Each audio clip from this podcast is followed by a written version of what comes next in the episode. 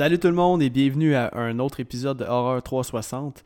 Épisode 6 aujourd'hui pour vous parler du film 28 semaines plus tard. Cette semaine, euh, mes invités, il y a longtemps que je voulais les recevoir, puis je pense que vous allez vraiment triper sur l'épisode en question. Les gars ont amené des analyses vraiment intéressantes sur le film et de plus, vous allez tout savoir sur l'histoire de leur podcast. Donc euh, j'espère que vous allez avoir autant de fun à écouter l'épisode que nous, on en a eu à l'enregistrer. Et je veux juste prendre un petit euh, 30 secondes pour vous rappeler que si vous aimez ce que je fais, n'hésitez pas à mettre 5 étoiles sur la plateforme d'où vous m'écoutez et continuez de partager le podcast et d'en parler à vos amis. Bon, ok, euh, j'en dis pas plus, je vous laisse aller écouter l'épisode. Bon podcast tout le monde. J'ai le plaisir d'accueillir aujourd'hui deux gars qui sont la raison principale de l'existence de Horreur 360, Mick et Seb de Horreur Podcast Québec. Comment ça va les boys? Je vais te laisser aller, Seb. tu sais pas comment tu vas? Je- ben, je vais bien, ça va man. super bien. Ça va super bien. Merci de nous recevoir, Alec. Ça me fait plaisir. Premièrement, je voulais vous dire félicitations pour euh, votre centième épisode. là. Je sais que vous êtes rendu à l'épisode 104, là, mais euh, c'est vraiment un milestone là, pour un podcast euh, québécois. Thanks, man, c'est gentil. Merci. Ça me fait plaisir. Là, moi, là, en premier lieu, il fallait que je raconte l'histoire de. euh, en fait, l'histoire d'Horreur 360, comme je l'ai expliqué, c'est grâce à vous deux. Puis, si on recule à il y a environ un an, jour pour jour, quand que j'avais genre fuck all l'idée que peut-être que un jour j'aurais un podcast d'horreur, j'étais là tout bonnement en train de travailler, man. Je tirais mes joints tranquilles. Puis à un moment donné, j'avais fait le tour de mon podcast, de tous les podcasts que j'écoute. Puis là, je m'en vais sur Facebook, puis là, je tombe là-dessus sur une annonce sponsorisée marquée Horreur Podcast Québec. Je suis comme, what the fuck, man, des podcasts d'horreur, ça existe, man. fait que là, je décide d'aller écouter ça, man. Puis je me rappelle encore que le premier épisode que j'ai écouté de vous, c'est euh, Dawn of the Dead de, de 2004. Puis, man, tout de suite, j'ai accroché sur la formule. Puis là, je suis devenu fucking addict, man, tout simplement à tout votre contenu. Je me suis mis à tout écouter en rafale, man. Genre, j'avais hâte d'aller travailler juste pour écouter des épisodes. C'est bon pour ton employeur, ça? Bon, mais je les écoute en travaillant sur dans mes écouteurs. Fait que, tu sais, il s'en calisse, lui, dans le fond. Là. Moi, je- mais, moi, je travaille dans la construction, hein, fait que... Ouais. On s'entend qu'on n'est pas trop, trop... euh, Ben, autant que tu fais ta job et t'as fait bien, Ouais, ben, que en t'écoutes plein la, ça. la Ben, musique justement, moi, moi, que- quand je suis dans ma bulle, là, c'est ce qu'il veut, puis c'est ce qui fait que j'avance. Exact, exact. Fait que euh, c'est ça, dans le fond. Ça cool que tu dises ça, Alec, parce que c'est c'est le fun que t'aies pas commencé avec le premier. Parce que ça, c'est une affaire importante d'un podcast, comme d'y aller avec l'épisode qui te tente selon le film qui te tente. Puis après ça, au pire, de revenir en arrière, parce que les premiers, t'es moins rodé, là, veux, veux pas. Tu, tu, t'as- t'as pas- Ah tu fais de oui, l'essai-erreur, t'apprends des choses. C'est cool que tu nous aies découvert avec Down, parce qu'on Ouais. avait une couple d'épisodes en arrière de la cravate. Là. Un petit Exactement. insight aussi, nous autres, l'épisode 1, c'est pas le premier épisode qu'on a enregistré en réalité non plus. C'est-tu euh, le fameux Oculus? Non, Non. non, plus. Il y en a un autre pire que ça qui existe. Shoot le scoop, c'est quoi le film? c'est quoi déjà, Mick? C'était... C'est euh, Terrified. Le Art the Clown. Terrifier. Ah ouais, Terrified? Terrifier. Vous avez commencé avec ça? Wow. C'est-tu Terrified ou Terrifier?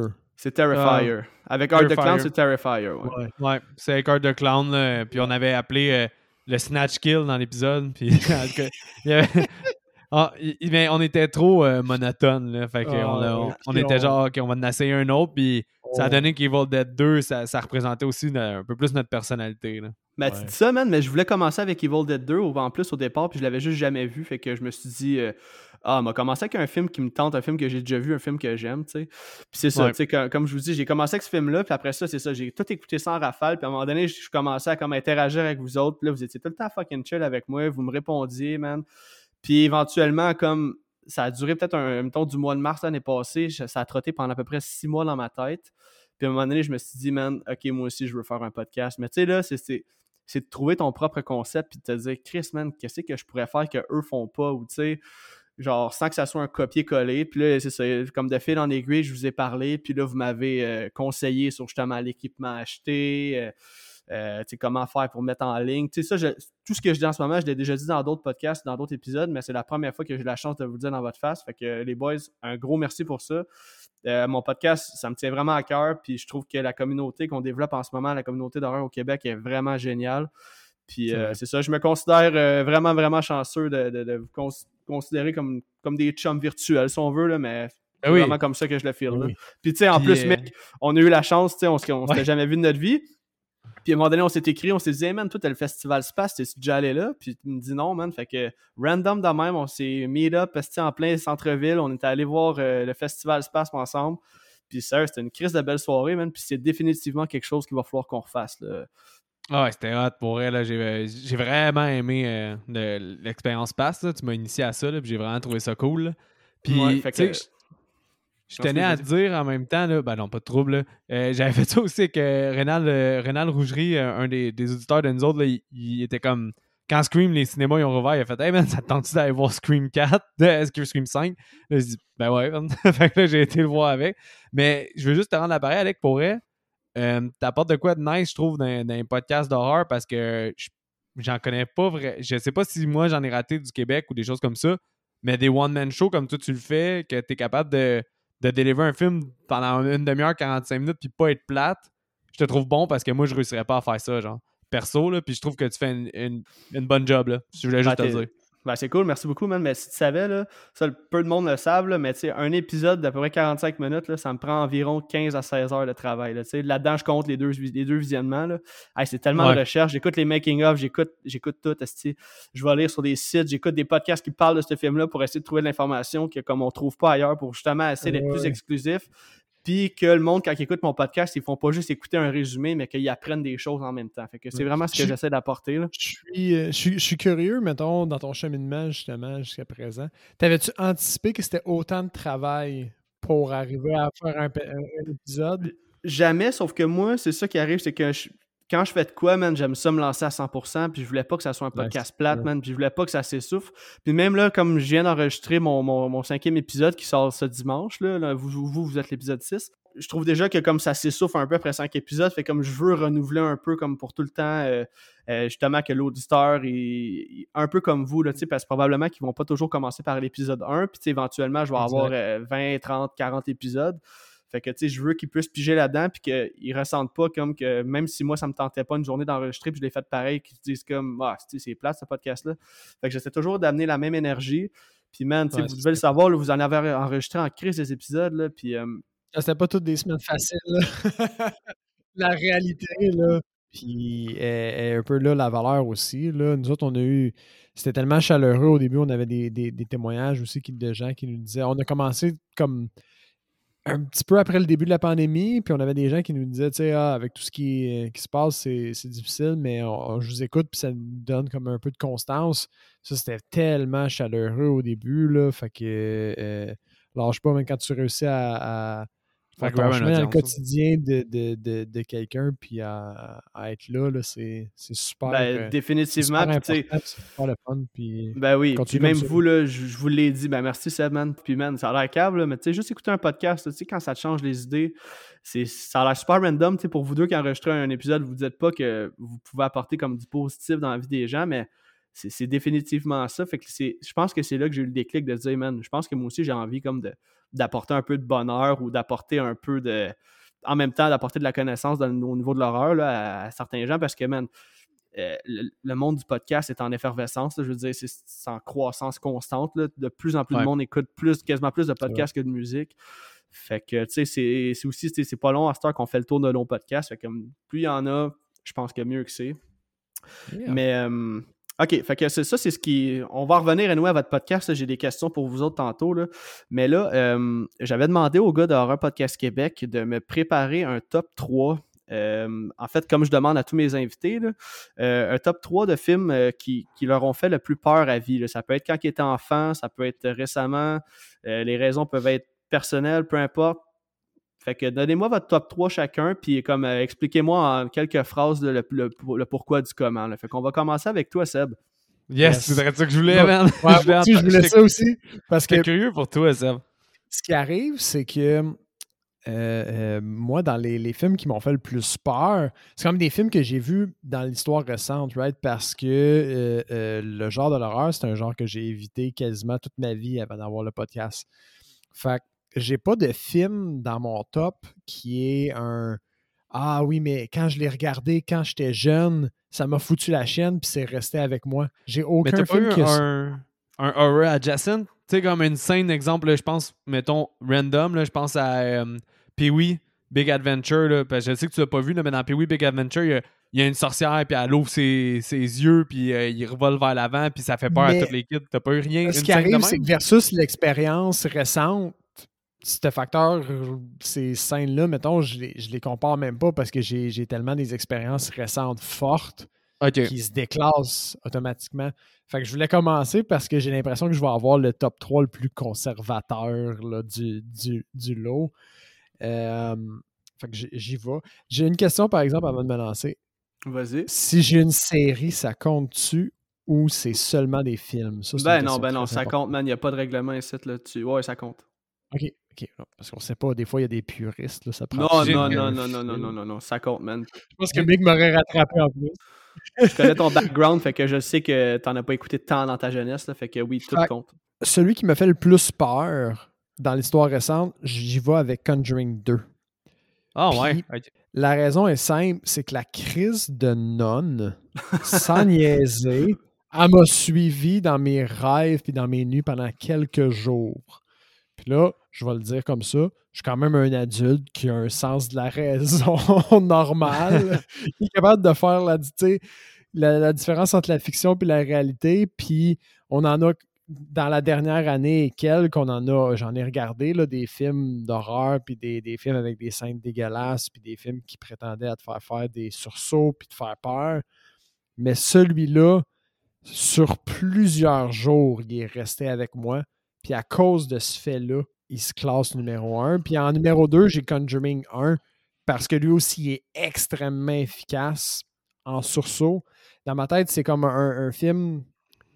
Quand les gens parlent de films d'horreur puis qui sont pas des néophytes, puis qui, euh, qui sont des néophytes au fond, puis qui ils voient pas, mettons, plus comme les, les, les Jason, comme un, un divertissement, puis tout. Ce qu'ils ont en tête, c'est clairement Conjuring 1 dans ma tête. Parce la, que scène c'est de, épeurant. la, la scène de l'armoire dans la chambre. Exact, Yeah. exact. C'est- C'est c'est de la peur à l'état pur euh, Ouais, je- je euh, te- pour je- moi. Je te feel, je te feel.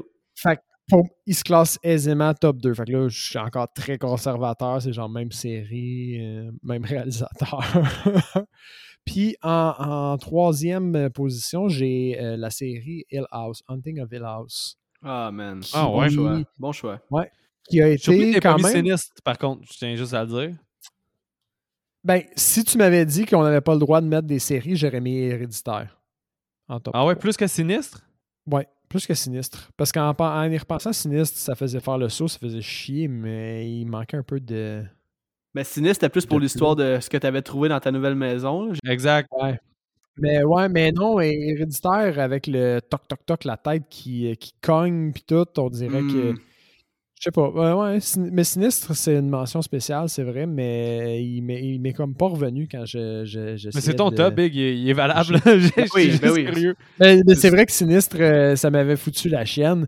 Mais c'était c'était un des premiers aussi films qui, euh, qui prétend à, à vouloir te foutre la, la chaîne incroyable que j'avais regardé depuis, euh, depuis toujours. Fait qu'il est- il était particulier, mais je trouve qu'il y avait plus de valeur dans Hill House parce qu'avec les thématiques puis tout, ça venait chercher comme une autre couche. Même chose avec Héréditaire un petit peu. Le J'ai d'autres psychologique. mentions. su- Ouais, c'est ça. Euh, puis j'ai d'autres mentions spéciales, notamment Oculus. Euh, Ouais, man. Puis honnêtement, les gars, là, genre, je vous challenge. Là, au pire, euh, on le fera à un moment donné, là, mais il- faut le refaire dans un podcast, ce film-là. Ah. Big, Genre, c'est tellement tough. Avec Il y a les en moyen, man. Hey man, s'il faut, là, je vais me faire un tableau, man, pour comment bien l'expliquer, ce film-là. Là. Mais genre, il y a moyen qu'on fasse ça. Là. Ça prend un exposé contrôlé parce que en conversation libre comme nous autres, on, on a fait, c'est chaotique. Là. Ben, en fait, Chaotique, non, il faudrait, il faudrait d'une conversation libre. On faisait trop de pas à pas. Puis Ouais, le pas à pas, Ouais, tu, peux pas, tu peux pas aller dans le film, revenir en arrière. Ça, c'est un, flashback, ça, c'en est pas un. Ça, c'est mélangé avec euh, le passé puis le futur. Puis ça, ça devient juste trop cha- chaotique. Là. Nous autres, on, Ouais, on, non, je on a fini l'épisode puis on était sur le même diapason. On a dit, hey man, ils vont rien comprendre le monde. T'étais d'accord. C'est plate. On a comme fini le film, je pense, avec un 8.75 Ah oui, les deux ou un c'était 9. là. solide, C'était comme dans nos meilleurs films qu'on avait fait à date. Là. Puis on était genre, merde, c'est plate, mais on peut pas, euh, on peut pas présenter ça. là. C'est juste trop chaotique. Là. Ouais, était- les- les deux, définitivement un film euh, que je dois revoir, man, parce que Chris, que c'était bon. Puis ça, c'était avant que je connaisse Mike Flanagan et toute son histoire. là. Je savais même pas que c'était lui qui l'avait fait quand je l'ai regardé. Mais man. Savais-tu que son, son miroir, c'est un Easter egg maintenant? Ouais, ben oui, tu sais, t'en as parlé dans un épisode justement. Puis c'est quoi, c'est dans quel film qu'on le voit? Euh, Dans House, que Seb a. Oui, ouais, ouais, ouais, ouais, ouais, c'est ça, c'est ça. On le voit son miroir exact. Ouais, on le voit dans aussi, euh, je pense, un de ses Hush, un de ses autres films. On- Je sais qu'on le voit dans plusieurs de ses films. là. Ah, c'est Ben, Mike Flanagan? Ouais, c'est Mike Flanagan, me semble. Ok, c'est pour ça qu'il y a euh, l'actrice qui joue dans toutes ces séries aussi. Exact. Puis Ger- Gerald's Game. On le voit dans Gerald's Game aussi. Ok, ça, j'ai jamais vu ça. Ah, c'est un Netflix original, man. Tu peux aller le, le, le pogner facile. puis C'est bon. C'est une un adaptation film ou de une Stephen série? King. Film de Flanagan. Ok. Gerald's Nice, Game. C'est hot. Parfait. C'est noté. Fait que Seb, euh, ça faisait-tu le tour de tes. euh, J'avais, j'avais juste une autre mention spéciale qui était à Evil Dead 1.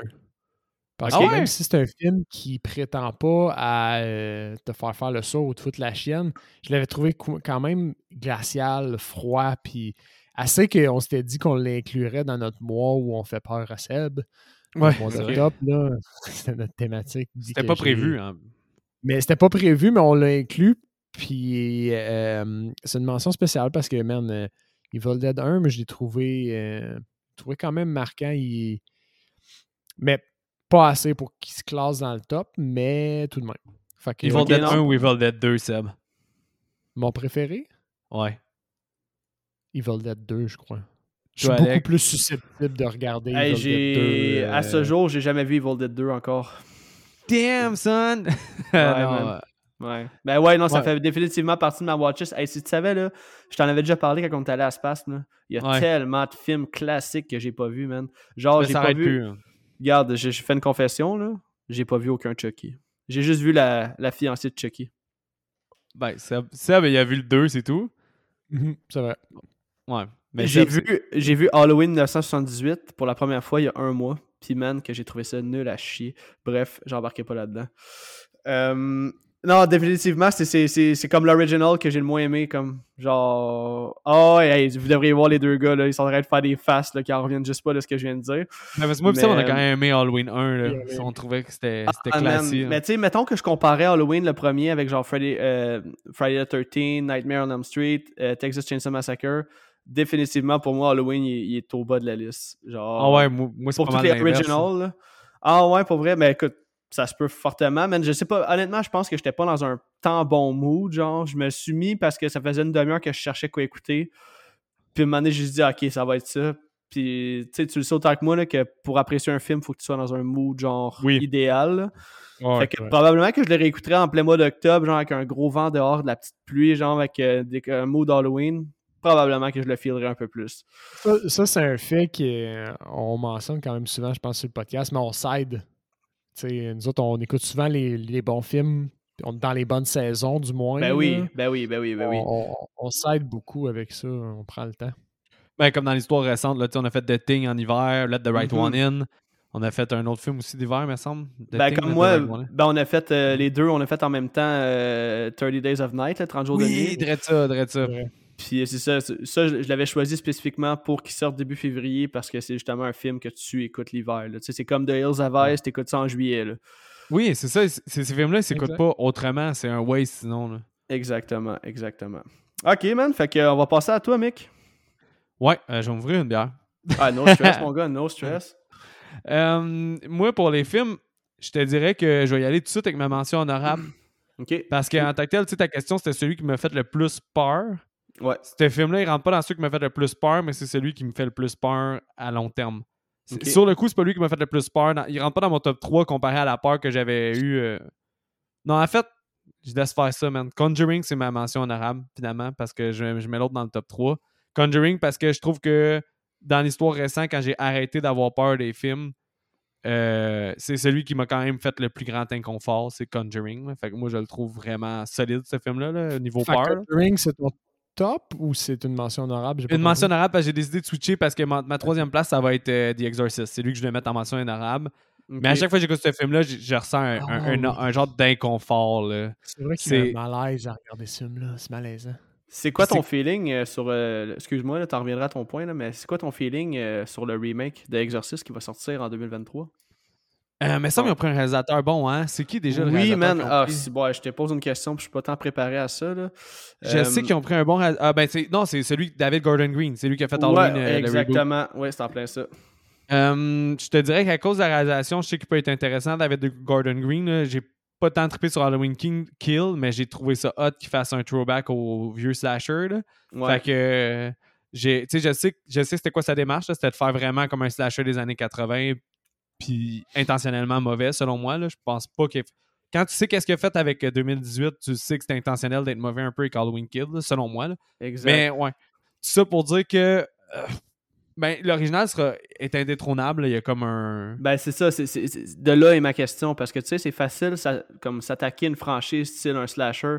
Mais l'exorcisme, man, c'est tellement mythique, c'est tellement iconique, man. C'est tellement unique.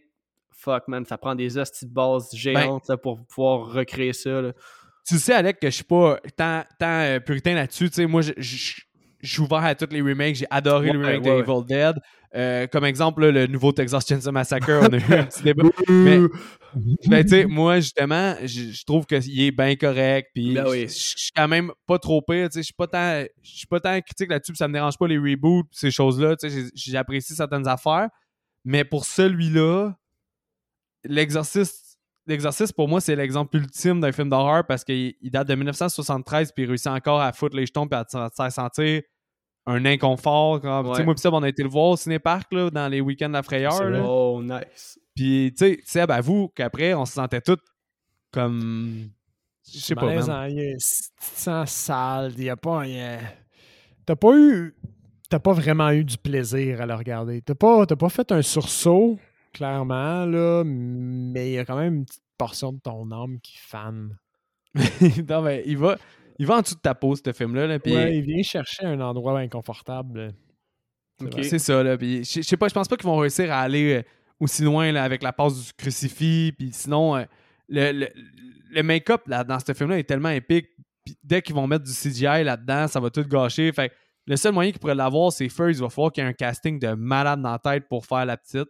Ouais. Parce que pour vrai, là, elle, c'était un des rôles les plus marquants du cinéma d'horreur, si c'est pas le, le numéro un selon moi. Ben là. oui, ben oui. Puis qu'ils refassent aussi euh, comme tout en practical, là, genre, tu sais, comme les, les objets qui revolent Oui. partout, là, rien de CGI, là, on veut, on veut de quoi de vrai, là, genre, comme... Parce euh, Linda Blair, man.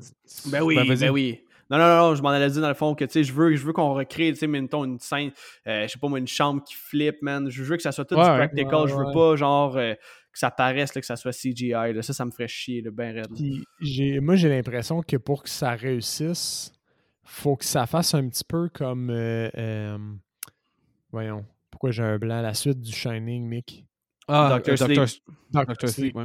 faut que ce soit son propre truc, mais quand même rendre un petit hommage à l'autre. Ça peut pas être The Exorcist, le remake, puis que ça rende pas à un certain moment des clins d'œil ou des hommages à l'autre. Mais il faut quand Ouais. même que ce soit son propre film. Ça, c'est une ligne qui est dangereuse à marcher parce que si tu tombes trop dans l'hommage, ça peut être juste pourri, là, juste du fanservice pour être du fanservice, puis au final.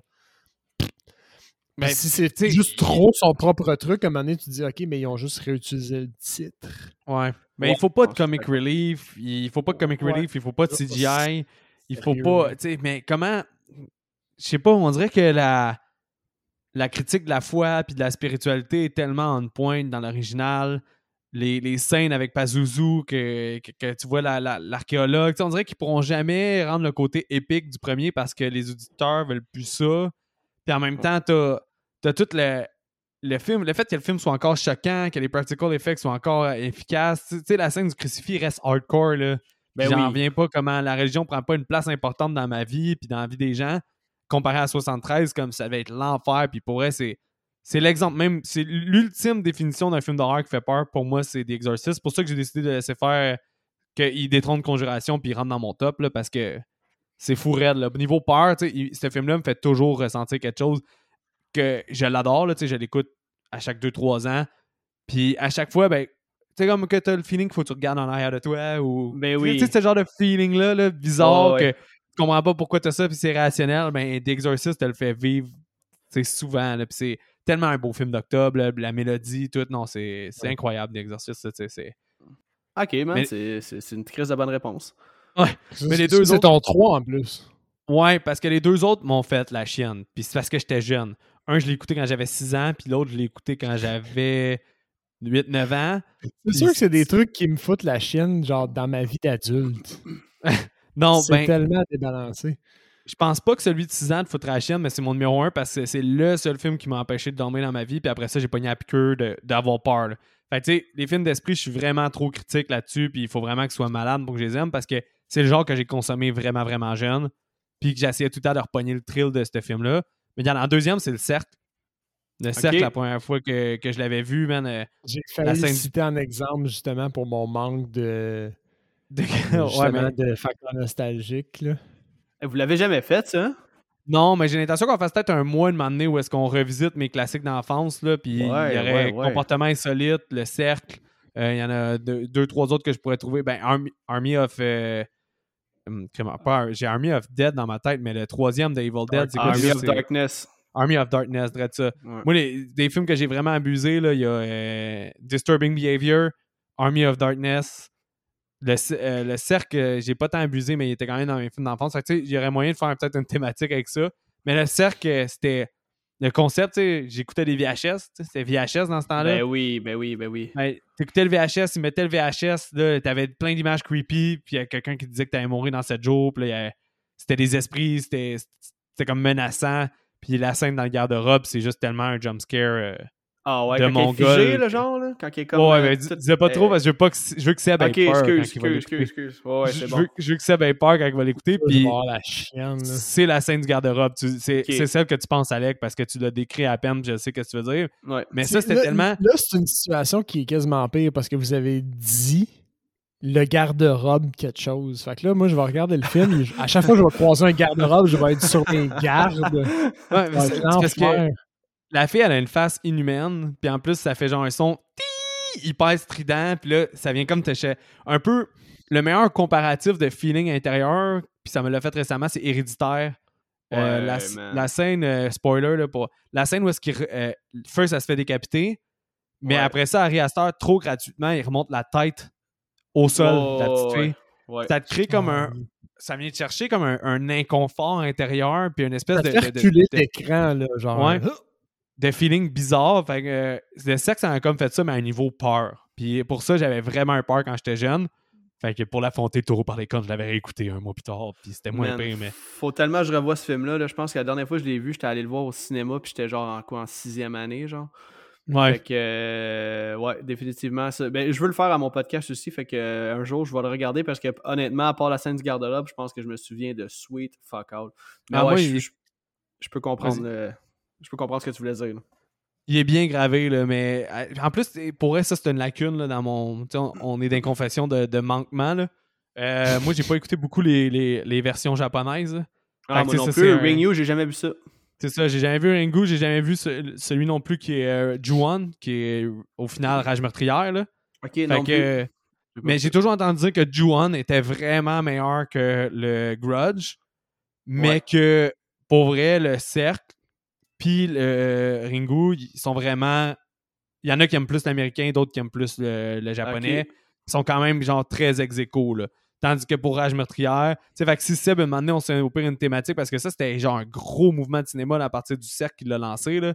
Ils ont été recherchés, tu sais, Pulse, euh, Rage meurtrière, tout ça, c'était plein de, plein de films. C'était bien aussi dans un mois, là, le original versus euh, remake américain. Là. Ouais, ça pourrait être cool de faire l'exercice. Ben, en ouais, fait, tu fais Ju-On puis Grudge, puis après ça, tu fais Ring puis Ringu parce que je serais curieux de faire la différence. là, mais en tout cas, long story short, c'est mettons, tu fais Ringu puis Ju-On. là, Je pense que je ferais, je ferais la version américaine de, de, de, de Ring, mais la version japonaise de The Grudge, tu sais, parce que supposément qu'il est meilleur. Fait que t'as les deux takes. T'as une version américaine d'un folklore japonais, puis le folklore japonais raconté par les japonais. Je pense que ça pourrait être cool.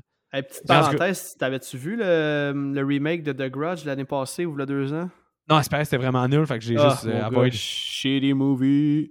Ouais, c'est pas bon, hein? Non, c'était pas terrible. Il y a quelques scènes de gore nice. Là. La, la, la fin m'a un peu comme figé, comme glacé le sang un peu, là, parce que j'aime les fins que genre tu t'attends pas à ça. Là. Ouais, le, film, il le film Insidieux m'a un, un peu fait ça. Genre, j'étais allé le voir au cinéma, j'avais fumé un Batman, puis on dirait que ça m'a glacé le sang tout le long, man. Euh, hey, non, mais le, le score de ce film-là, on s'entend-tu qu'il est quand même très efficace. Là? Il y a des très bonnes. Pour elle, la première fois que tu écoutes Insidieux, c'est un film de, de une seule écoute. Là. Ouais, la première fois que tu écoutes Insidieux, c'est fucking bon. Mais après Ouais. ça, tous les éléments, euh, les éléments épeurants ou malades, tu les connais déjà. Puis l'aiment. ouais. il aime moins. là. C'est pas un film qui se réécoute bien. Là. James Wan a réussi avec Conjuring à faire qui se réécoute bien, mais Ouais. pas avec ses premiers films. Là, ça se réécoute moins bien. Il y a plus des, facteurs genre. Mais mon dernier, c'est euh, le film que j'ai écouté à 6 ans. Je Ton pense que dernier, c'est ton top 1, là, ton Ouais. plus épeurant. Oh, plus épeurant, je m'associais beaucoup avec le personnage principal, puis c'est. euh, Je vois des gens morts partout. Oh, le sixième sens, man. Chris de bon choix. Sixième sens. Wow, euh, j'avais quasiment. En fait, il est sorti en 99, j'avais 6 ans. Euh, le gars, il avait peut-être un an ou deux plus vieux que moi dans le film ou le même âge. Fait que lui, il voyait des personnes mortes tout le temps. Ça m'a terrorisé. J'avais l'impression que j'étais le petit gars qui voyait des personnes mortes, moi aussi. Man, Fait la que- scène, là, quand il se fait une tente dans la cuisine ou je sais pas trop, là. Puis la petite euh, fille a vomi ou sa mère? Ouais, ouais, sa mère, man. Ouais, Puis euh, j'étais allé le voir au c'est la pire cinéma, scène. ça aussi. Ah, sacrément, j'avais chié dans mes culottes, man. Ouais, Ça, c'est la fait des scène. cauchemars. Oh, ouais, c'est la scène. c'est- la scène, exactement. Là. Cette scène-là, ça m'a. Parce que c'est. C'est comme de s'atta- s'attaquer à la mère.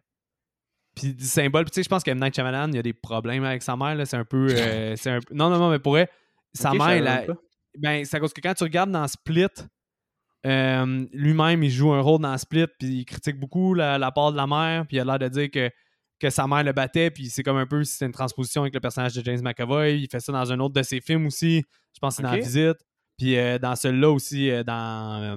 dans, Ok, c'est- dans le- Ah, ouais, c'est cool que tu Ouais. parles de visite. C'est mon prochain film que je fais au podcast, man. Je vais définitivement porter attention à ça. Ouais, mais c'est ça. Regarde un peu que euh, Shyamalan, il a l'air de souvent parler des mères où les mères sont absentes, tu sais, comme dans The Thing, c'est un père monoparental, puis la mère est morte. Dans Sixième Sens, sa mère lui fait peur, puis c'est quasiment une apparition quand c'est la seule qui est pas un fantôme au final. Là. Fait que t'as ça, tu sais. T'as d'autres aspects aussi, justement, comme dans la visite. Les parents sont absents, la mère, euh, il y a comme un conflit, me semble, avec la mère. En tout cas, je sais que la mère est souvent un thème récurrent de Shyamalan, puis c'est- ça a été plus clair pour moi dans Split qu'il y a comme un quelque chose euh, quelque chose d'après moi je pense que sa mère elle l'a soit battue ou a été rough ou je sais pas qu'est-ce qui est arrivé mais j'ai l'impression que Shyamalan c'est un take juste moi en analysant son œuvre j'ai l'impression Ah qu'il y a- quelque chose avec sa mère C'est super intéressant. Ça Puis honnêtement, non, non, c'est parfait, man. Puis c'est deux bons top 3. Puis dans le fond, là, les auditeurs, euh, je l'ai pas dit encore, mais euh, à chaque fois que je reçois des invités, tous leurs films qu'ils vont me donner dans leur top 3, à la fin de l'année, je vais tout mettre ça dans une banque de films que vous allez pouvoir fouiller là-dedans parce que souvent, c'est une question qu'on se fait demander parce qu'on est des fans d'horreur. Euh, genre, euh, nomme-moi un film qui fait peur. Fait que là, Ouais, là, les auditeurs, là, vous allez avoir une banque remplie de films qui font peur. Fait que vous n'aurez pas à avoir à chercher. Je vais mettre ça sur ma page Facebook, sur Instagram, puis tout le monde va être content. c'est une bonne Vous idée ça Alex. les- Vous allez une avoir bonne les idée, man. plus peurs, en plus. Les plus épeurants. Ouais, exactement. Puis ça, ça vient justement là, de, de grands connaisseurs d'horreur. Puis tu sais, en face de moi présentement, il y a Mick là, que je considère comme une encyclopédie d'horreur, man. Sérieux, ce gars-là, c'est un livre euh, fuck, man. T'as un infini de pages là, de connaissances. C'est- C'est vraiment impressionnant. Toutes les fois que je t'entends parler, je suis comme tabarnak, ça a-tu une fin son affaire? J'ai écouté beaucoup de films Ouais, c'est ça qui arrive. Ok, les boys, avant qu'on entre dans le film, euh, comme je fais, euh, comme je dois faire à, à chaque épisode que je reçois des invités, euh, j'aime ça connaître l'histoire qui se cache derrière votre podcast. Puis là, tu sais, je sais que vous êtes des chums de longue date, puis que, tu sais, on connaît un peu le background de Seb, que lui, quand il était plus jeune, il haïssait les films d'horreur, puis c'est vraiment Mick qui l'a comme initié à, à aimer les films d'horreur. Mais moi, ce que je veux savoir, là, Mick, probablement que c'est, en fait, évidemment que c'est toi qui as créé le podcast. Je veux savoir euh, comment euh, l'idée t'est venue, premièrement. Puis ensuite de ça, qu'est-ce qui t'a porté à euh, aller vers ton chum Seb pour dire justement, OK, man, on part un podcast, j'ai un concept. Comment l'idée est née, puis genre, qu'est-ce qui t'a motivé à créer Horror Podcast Québec? Ma blonde écoutait beaucoup de podcasts puis elle m'a initié au podcast Le Medium en tant que tel Fait que là, à partir de là, je me suis dit, ah, ben là, c'est cool les podcasts, je vais aller chercher qu'est-ce qui est dans mes intérêts. J'ai trouvé des podcasts d'horreur, justement. Surtout américains, parce que j'en trouvais pas euh, beaucoup au Québec. Fait là, j'ai vu que justement, il y avait peut-être une, une opportunité de faire de quoi qui allait sortir de l'ordinaire, parce qu'il y a des podcasts de films, des podcasts de. Tu sais, je sais qu'il y a eu Critique Exquise qu'avant il faisait de l'horreur, mais quand moi j'ai cherché, il en faisait plus. Fait que, euh, il y avait plus vraiment de, de podcasts d'horreur. Puis Seb, quand je t'en ai parlé, me semble, si si mon souvenir est bon, là, Seb consommait déjà du podcast. Fait que lui, il était déjà familier avec le médium du podcast. Fait que là, c'est ça. Euh, là, moi, j'ai euh, j'ai regardé qu'est-ce qu'il se faisait au Québec. Tu sais, et le, genre- le- le genre de l'horreur étant un peu mon, mon genre fétiche, puis que je sais que Seb, il en a juste pas voulu. Je sais pas, euh, j'ai juste dit, man, il n'y a pas de podcast d'horreur, puis le gros, je pense que c'est le temps que tu écoutes des films d'horreur. Ça te tenterait-tu qu'on fasse un, un podcast avec ça? C'était une lacune, là. Il y avait un débalancement dans mon cheminement, là. Parce que Seb a vu tous les genres, puis de tous les, les styles de films. Et puis il, a- il avait déjà vu House. puis, mais- Ok. puis- puis je pense que j'ai vendu aussi. Comment j'ai vendu? C'est que j'ai dit, il manque de podcasts d'horreur au Québec. Parce qu'il y en avait, mais il en manquait, je trouvais. J'ai dit, ça serait hot de comme te faire découvrir des films d'horreur. Puis j'ai dit, Big, t'aimes l'horreur, mais tu sais juste pas. Parce que c'est pas juste des films d'esprit, puis c'est pas juste des films qui font peur. J'ai dit, la preuve, ton film sûrement préféré, c'est The Shining, puis c'est un film d'horreur. Puis là, j'ai, tu sais, j'ai, puis Seb, Seb, il a fait, ouais, ça, t'as pas tort. Puis Seb, il a vraiment pas bon été tough à convaincre. T'as pas été tough à convaincre tant que ça. Non, là. non, puis euh, je, me, je me cherchais des projets à ce moment-là, puis euh, c'était avant la pandémie aussi, fait qu'on n'avait pas tant de temps libre que ça, mais je me cherchais des, des- des- petits projets comme ça.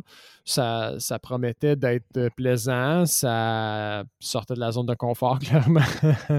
puis, euh, on voulait occuper un espace qui, qui avait besoin d'être occupé, je pense. Ben aussi Fait se voir, euh, puis se parler. Tu sais, c'est- ça nous C'était surtout de- ça le, le- le prétexte, je pense, euh, Ben de oui, base. ben oui, clairement, c'est cool. Mais tu sais, en plus que vous êtes déjà deux chums de longue date, la chimie était déjà là, là, vous étiez déjà super bien installés.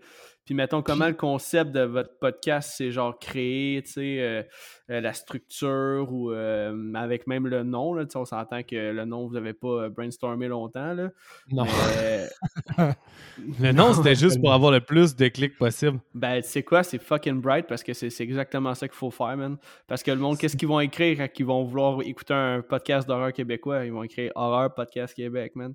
Puis Ouais, je pense mais- qu'à ce moment-là, Horreur, il, exist- existait Horreur Québec, qui, qui est aussi des, un paquet de médias, mais il n'y avait pas de format balado, je pense, à ce moment-là. Fait que quand on a fait Non. notre recherche, on- Horreur Québec n'a pas ressorti comme un balado. Fait qu'on a fait comme, ben, Horreur Podcast Québec, ça le fait, au fond, c'est simple. Ouais. N'est pas des gars super créatifs. Ok, fait que dans le fond, c'est ça. C'était vraiment euh, c'était un coup de tête, man. Puis les deux, vous avez embarqué euh, all-in là-dedans, man. Puis Ouais. qui aurait cru que 104 épisodes plus tard, man, vous seriez encore là, puis vous avez encore l'intention d'en faire. euh, comme je vous ai entendu dire, vous aimeriez ça vous rendre à 200. Fait que je vous le souhaite en crise, les gars, honnêtement. Honnêtement, le, le- le scope de base, moi, je me disais, si on en fait 20, là, ça va avoir été une bonne run. Une bonne- Ben, parce que, tu sais, ouais, c'est ça. on savait pas trop comment ça allait sortir à la base, euh, si on allait aimer ça tout court. C'est Mick qui fait les montages. Ça aurait pu arriver Ouais. que Mick qui décide qui aime pas ça, ça l'emmerde profondément de faire les montages. Ça aurait pu arriver. Puis, tu sais, on- le but, c'est pas de se torturer avec ça, parce que si on se torture avec ça, on n'a pas de plaisir. Puis s'il n'y a pas de plaisir, ben ça va transparaître dans le podcast à un moment donné. Fait c'est vraiment un prétexte pour se voir. Puis il fallait qu'on ait du fun. Puis on a encore du fun. Fait qu'on continue à le faire. Ouais, mais c'est vraiment beau comme relation, d'amitié, ça, je trouve, justement. vous, vous êtes capable d'échanger, man. Vous avez deux façons de voir les choses complètement différentes. Puis, justement, quand vous mixez ça ensemble, ça donne des hosties d'échanges intéressantes, man. Puis, je pense que c'est vraiment la force de votre podcast. Fait que, euh, écoutez, on va pas s'éterniser là-dessus, là, mais bref, ça- vous avez répondu à mes questions. Euh, félicitations pour votre podcast, c'est de la fucking bombe. Mais là, on va rentrer dans le film d'aujourd'hui. Parce que oui, on est ici pour parler d'un film. J'ai fait écouter au gars d'Horreur Podcast Québec le film 28 semaines plus tard. Donc, euh, euh, avant qu'on aille dans la fiche technique du film, les boys, euh, j'aimerais ça euh, avoir euh, votre appréciation générale là, en quelques phrases. Là, puis après ça, je vais dire la fiche technique, puis on va entrer dans le film. Donc, qui qui commence? Ben, j'ai une question avant l'appréciation générale. Vas-y. Le débat du 1 versus le 2, il se passe-tu maintenant ou il se passe plus tard? Ah, on peut y aller maintenant, man, mais Seb, il l'a pas vu le 1, fait que moi, personnellement, je vais commencer. J'ai vu le 1, mais ça fait long, ça fait un bout. man. Je suis pas sûr que je suis prêt à me prononcer. Ben moi, mettons, euh, je vais y aller là, parce que tu sais là, je la frais, là, d'écouter podcast. Ben c'est ça, là, comme mon épisode de 28 jours plus tard sort dimanche. Là. Présentement, on est mercredi, on est jeudi. Euh, Puis je dois dire que je pense que cinématographiquement, euh, 28 jours plus tard est meilleur. Mais si on parle d'un film de divertissement, euh, clairement, il y a plus de budget, il y a des plus gros noms, euh, il y a des meilleures scènes dans 28 semaines plus tard, mais je pense que 28 jours plus tard est un meilleur film dans son, dans, dans son tout, dans l'histoire, dans son récit, dans le côté narratif, dans euh, le, le score, man. Le score de 28 jours plus tard, là, Ouais. ah, sacrement, j'ai le Ben, ben, poil semaine lève aussi, hein. Honnêtement, Oui, mais- la Ben, musique, c'est un gros point. le- c'est- le même score, c'est ça, c'est que c'est la même chanson, c'est le même, euh, Ouais. euh, c'est la même soundtrack, man, mais je trouve que dans 28 jours plus tard, c'est tellement plus efficace, c'est tellement amené au bon moment. Euh, la- le build-up, la montée des scènes, man, pour te faire vivre justement, tu sais, il y a une scène où, euh, au, dé- au départ, là, quand on voit Jim, là, euh, Killian Murphy, là, qui marche tout seul dans la ville de Londres, puis là, on entend là, justement la tune qui part tranquillement, man, puis à un moment donné... épique. Ah, c'est complètement épique, man. Mais oui, Ça, euh, puis euh, suivi de la scène dans, dans l'église, c'est comme des fresques, là, les zombies, c'est vraiment malade. là. Moi, Ouais. j'adore la scène dans l'église. Et mon gars, là. Ok, ben pour vrai, écoute mon épisode dimanche, là, puis on s'en reparlera en privé. Là, de- parce que tu vois, j'en j'en dis en crise des affaires là-dedans, là, parce qu'il y a tellement de, de- de fun facts intéressants à propos de 28 jours plus tard. C'est. euh, en tout cas, je pense que c'est un meilleur film dans l'ensemble, mais reste que mes scènes préférées sont dans 28 semaines plus tard. Man, euh, Seb, si tu me permets de prendre la balle au bon, là, je, je veux juste dire que j'ai le même fucking take. C'est juste pour ça. 28 jours, comme le, story, le storytelling est tellement plus fort. Le- euh, où est-ce que l'histoire s'en va, puis le- le- le- l'espèce de vibe de, d'apocalypse est meilleur dans 28 jours. là. Ouais. Puis où est-ce que le storytelling s'en va avec les militaires, c'est tellement hot, puis c'est fucking bon. Fait que tout cet aspect-là est comme un peu meilleur, mais ça reste que la scène, ma scène préférée, toute catégorie confondue des deux films, est dans 28 semaines, puis même deux scènes dans 28 Ouais, semaines, je les ben, aime j'espère plus. qu'on a- Je suis pas mal sûr qu'on a les mêmes scènes, man. Ah, ça va être fort probable, là, les, les deux meilleures scènes sont dans 28 semaines, Ouais. mais t'enlèves ces deux scènes-là, tous les autres points sont meilleurs dans 28 jours. Je suis Fait que totalement 28 jours, d'accord. 28 jours fait que c'est un film plus complet, puis un film meilleur, puis t'as du, me- t'as du meilleur acting. Tout est, tout est hot- euh, une notch au-dessus à tous les niveaux. C'est un landmark là, du cinéma. là, C'est vraiment. C'est ça. Mais 28 jours, plus- 28 semaines plus tard, pardon, c'est vraiment c'est Hollywood. là, genre, c'est c'est comme. Ouais, un peu plus. C'est- C'est c'est- J'aime c'est ça, ça. c'est que c'est batshit crazy, c'est plus de budget, plus de tout, des explosions. Mais c'est une des puis- meilleures suites de l'horreur, pour moi. 100% d'accord, c'est une, une franchise tout simplement qui, qui, qui est au top pour moi. Là, genre, comme, À honnêtement, quand mes 28 mois? À quand Hey, 28 man. mois? Ben ça, on peut en parler, j'ai des petits scoops là-dessus, ça arrivera jamais Ah! malheureusement. Non! Ouais, ça arrivera jamais malheureusement parce qu'il y a du beef entre les, euh, entre les auteurs. Puis euh, il y a, en fait, c'est un peu comme qu'est-ce qui se passe là, pour euh, Friday the 13 là, entre euh, Victor Miller puis Sean Cunningham, là, que les deux sont juste en Ouais. beef, fait qu'il y aura jamais d'autres Jason à cause de que les deux veulent plus parler. Fait que là, c'est quoi, Danny Boyle, il y a un beef avec Alex. C'est pas Danny euh, Boyle, non, man, même pas. C'est, je pourrais même pas dire c'est qui, en fait, mais euh, semble-t-il que ben, c'est, Andrew McDonald qui le dit dans le making-of, ou, ou- en tout cas, peu importe, je veux pas dire n'importe quoi, mais je sais que je l'ai lu sur Internet que euh, c'était en sorte que c'était deux personnes en particulier qu'à cause qu'eux se parlent plus, le projet 28 mois plus tard est, euh, est mort complètement. Là. Il, il dit soit qu'ils se remettent à se parler ou soit que d'autres mondes veulent reprendre le projet, mais là, c'est une histoire de droit d'auteur. Puis tout, là, ça Danny comme pour de la compliqué. pression, euh, il dit qu'il veut le faire. Hein? Il a déjà dit une couple de fois en entrevue qu'il ferait 28 mois. Ah, écoute, man, je, je suis le premier à dire oui. Là. mais en faisant mes recherches, c'est ce que j'ai vu. Semble-t-il que le projet est mort. Mais écoute, si, si ça a lieu, man, je vais être le, le plus, le plus heureux sur la terre. là. Mais Fait ouais, que, fait que. euh, Mais mon, ben- mon, c'est sur le débat et ça, mais après ça, au pire, je peux répondre sur l'appréciation du. euh, ouais, ben du ok, vas-y avec ton, appréciation, ouais, ton appréciation de 28 semaines plus tard. Là. Après ça, ça va être ça, puis je vais y aller en dernier. Ok, euh, 28 semaines, c'était un excellent film, excellente suite. C'est, euh, pour vrai, deux scènes de malade dans la tête. Euh, quelques redondances puis quelques invraisemblables que j'aime moins dans le scénario, là, comme des choses qui se passent que je me dis ça se serait pas passé comme ça. Puis j'ai pas tant cette réflexe dans les films d'horreur, fait que ça, ça m'énerve un peu de l'avoir eu. Des réflexes, là, t'es très permissif. Oui, je suis très permissif. Pour les, genre les loopholes de scénario. Là. Mais souvent, c'est que les, les- le format de l'horreur me le permet ou le contexte du film me le permet. Puis dans un film comme ça, qui est sérieux, qui a un souci de réalisme, que à la limite d'un tactique militaire, que ce soit dans plein d'autres choses, il y a plein de choses qui sont réalistes, mais que là, au niveau des réactions de personnages ou des choses comme ça, c'est vraiment dumb, puis c'est moins pardonnable. Tandis que dans un film dumb, ben c'est pardonnable que les décisions soient dumb, puis je, je me, je me soucie pas du, du réalisme. dans ce film-là, à cause de ça, je suis obligé de m'en soucier. Mais euh, sinon, pour vrai, euh, les acteurs sont super bons. Là. Ça, pour vrai, les acteurs sont on point. j'ai dit que j'aimais un peu plus les acteurs dans le premier, mais c'est de peu, là, parce que les acteurs dans le deux pour être Jeremy Renner a, eu le rôle de Hawkeye à cause de ce film-là. Là. Ah, définitivement. Asti qui, honnêtement, j'ai adoré son rôle, man. Mais pas Hawkeye, en fait, il a eu le rôle de démineur à cause de ça. Puis après ça, il y a eu Hawkeye. Mais c'est sûr que, man, Jeremy Renner, excuse-moi Alex, mais, Alex, mais Ouais, euh, ça pour dire que c'est excellent. C'est juste que le problème, c'est qu'il y a une suite autant excellente. Euh, ben, un premier film qui est autant excellent, mais c'est une des meilleures suites de l'horreur. Fait que moi, c'est mon take. Ouais. Ok, ben très bon take. Puis toi, Seb? Nice. Moi, euh, pour moi, c'est un excellent film. super bien construit. Ça tient, man en haleine, puis ça te fait te méfier à tout moment, même dans les zones où ils sont plutôt sécuritaires, tu, ne te sens pas en sécurité dans ce film-là. L'intensité est là. Euh, le choix que les zombies, au fond, euh, depuis le premier, que les, zombies soient genre euh, super sauvages, j'ai full aimé ça. Ça tient vraiment comme. Ça, ça paraît pas, mettons, dans les. les ça n'a pas paru dans mon top tantôt, mais les films de zombies, c'est extrêmement anti anxiogène ouais, ou anxiolytique. C'est fou. Ça, c'est genre, out of the blue, tu pourrais te réveiller comme la nuit puis avoir fait un. Je fais souvent des rêves d'apocalypse de zombies par rapport. Puis, fait celui-là, notamment, est une nouvelle source de. Ben, c'est les pires zombies tu veux. Ah, parce que c'est les pires. Dans le pire des scénarios, t'as comme les zombies qui sortent de l'enfer, qui sont super lents, puis juste qui sont contents de ne pas être en enfer. Ouais, là, c'est des infectés, là.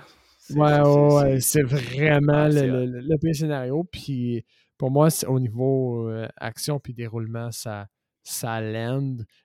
Comme Mick, j'ai un seul bémol au niveau du scénario. Puis je comprends pourquoi ils l'ont fait puis que ça a suivi.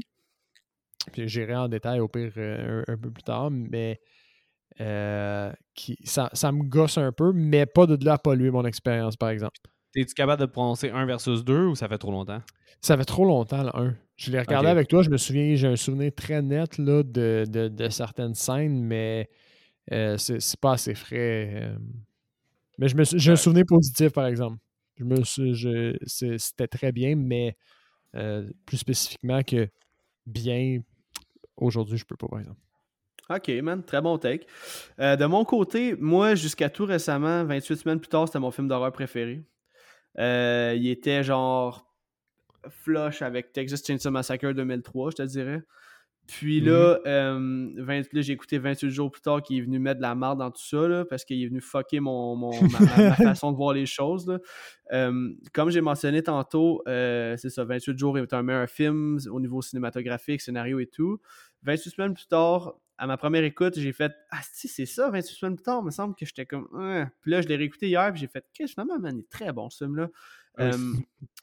c'est ça, comme Mick a mentionné, il y a vraiment du gros acting. Là. Rose Byrne, Jeremy Renner, Robert Carlyle, qui selon moi, je vais, je, vais, le mentionner plus tard, mais je vais le dire quand même tout de suite, c'est mon point fort du film, ce gars-là. Là. quel acting incroyable. Il y a des scènes iconiques je trouve que le pacing est très bon. Genre, c'est un film de 1h40, man, mais on dirait qu'il passe en un clin Genre, tu clignes des jeux puis il est fini. Euh, genre, il n'y a, pas, a pas une longueur dans le film. Euh, ça, c'est quelque chose qui est quand même très important quand tu écoutes un film, selon moi. Puis, euh, c'est ça. En général, c'est ça. Ça reste quand même dans mon top 5 easy, là, ce film-là. L'as-tu au cinéma? 28 euh, semaines, oui, j'ai vu 28 semaines, 28 jours, non. En 2002, j'étais trop jeune.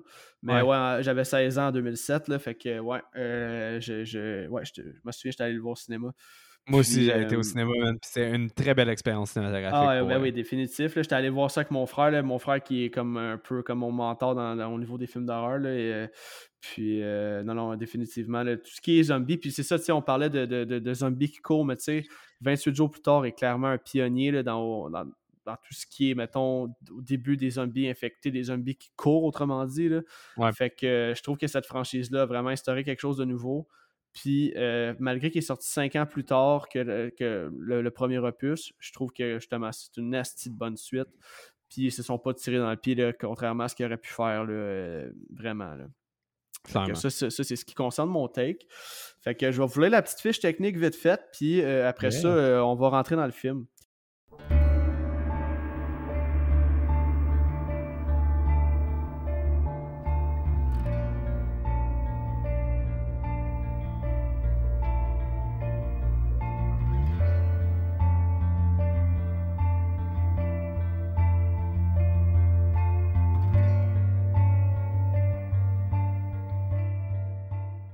Fait que euh, 28 semaines plus tard euh, est un film sorti en euh, 2007 et euh, c'est produit par Andrew McDonald et c'est réalisé par Juan Carlos Fresnadillo.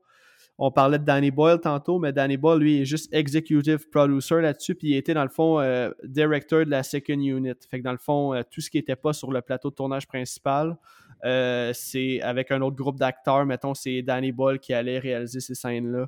Pour Tarantino le- était-tu là-dedans? Euh, J'en ai jamais entendu parler. Sérieux, parce que je me souviens que le cover m'avait attiré parce qu'il était marqué Tarantino Present. Ah ouais? Moi, je m'en souviens quand j'étais au cinéma, je suis pas sûr que c'est ce film-là, man. Il était marqué. Tarantino Present sur le cover, puis c'était une personne avec euh, le masque euh, de quarantaine, là, du côté avec un gun, là, puis c'était ça la. Ah ouais? Ouais, Ah, man. ouais. Ok, man, mais si c'est le cas, tu m'apprends quelque chose. là. Après l'épisode, j'irai faire mes recherches, puis on s'en reparlera euh, hors onde. là. Mais, Je te laisse euh, continuer, puis je vérifie, man. Ouais, pas de stress. Fait que dans le fond, ce film-là a eu un budget de 15 millions, puis ça l'a ramassé 65 millions euh, mondialement. Donc, Wow. euh, tu sais, pour une suite, quand même, un film qui est rentré dans son cash euh, assez bien, finalement. là. Donc, euh, ça met en vedette des gros noms, dont, euh, comme j'ai mentionné tantôt, Robert Carlyle dans le rôle de Don, Rose Byrne dans le rôle de Scarlett et euh, Jeremy Renner dans le rôle de Doyle. Puis d'ailleurs, petit fun fact ici, d'habitude je mentionne plein de fun facts, mais là, euh, vu qu'on va être plus en discussion libre, j'en mentionnerai pas tant que ça. Mais euh, Jeremy Renner, son rôle, c'est Doyle. Puis c'est pourquoi il s'appelle Doyle? C'est pour faire un hommage à Danny Boyle. Fait qu'ils Ah. ont comme juste remplacé le D et Boyle pour faire Doyle. Donc euh, c'est un petit fun fact que je trouvais ça quand même cool. là. Ah, dude, je suis complètement les patates. C'est pas euh, Quentin Tarantino, Ok. c'est genre, tu sais, quarantaine, mais quand j'étais jeune, j'ai dû lire trop vite pour Quarantino, je sais Ok, pas. si vous écoutez audio, là, Mick m'a montré une photo qui est juste marquée Quarantine, mais c'est sûr que quand, je sais pas, quand tu lis vite Tarantino puis Quarantine, Je sais pas. Non, man, en fait, non, ça se ressemble pas pantoute, mais. Quentin- on- Quentin Tarantino. Quarantine Tarantino, hostie. Ah, fuck. Sorry. Ok, ben écoute, euh, il était les patates, fait que j'irai pas faire mes recherches après l'épisode. Effectivement. Euh, là, c'est le moment de vous rappeler, euh, tout le monde, que euh, Horreur 360, c'est un spoiler podcast. Donc là, on s'apprête à spoiler le film de A à Z. Donc, si vous n'avez pas vu le film, évidemment, allez écouter le film et revenez écouter l'épisode tout de suite après. Donc euh, voilà, ça c'est dit. Et là, les boys, euh, aujourd'hui, je vais essayer de quoi de nouveau? Dans le fond, euh, dans le dernier Wow. épisode, quand j'ai reçu euh, Terreur sur le pod, j'avais vraiment fait un pas à pas, genre un résumé détaillé, là, genre comme scène par scène, mais à un Ouais. donné, c'est parce que ça finit plus. Là. Fait que je voulais vraiment y aller aujourd'hui, plus discussion libre. Fait que tu sais, je veux qu'on commence avec la scène d'ouverture parce que c'est une scène iconique, là, mais Mhm. on n'est pas obligé nécessairement. scènes. Oui, exactement. Puis on n'est pas Ouais. obligé nécessairement d'y aller euh, comme dans l'ordre chronologique. là. Genre, ça peut être une discussion libre. là. Si vous avez des flashs, des, des scènes que vous voulez mentionner, n'importe quoi, euh, on se lance là-dessus. Ben, c'est drôle, c'est ça, Alec, parce que euh, nous autres, on a une coupe d'émissions enregistrées qui est plus pas à pas, mais on s'en va vraiment plus vers la discussion libre, nous autres, avec. Là.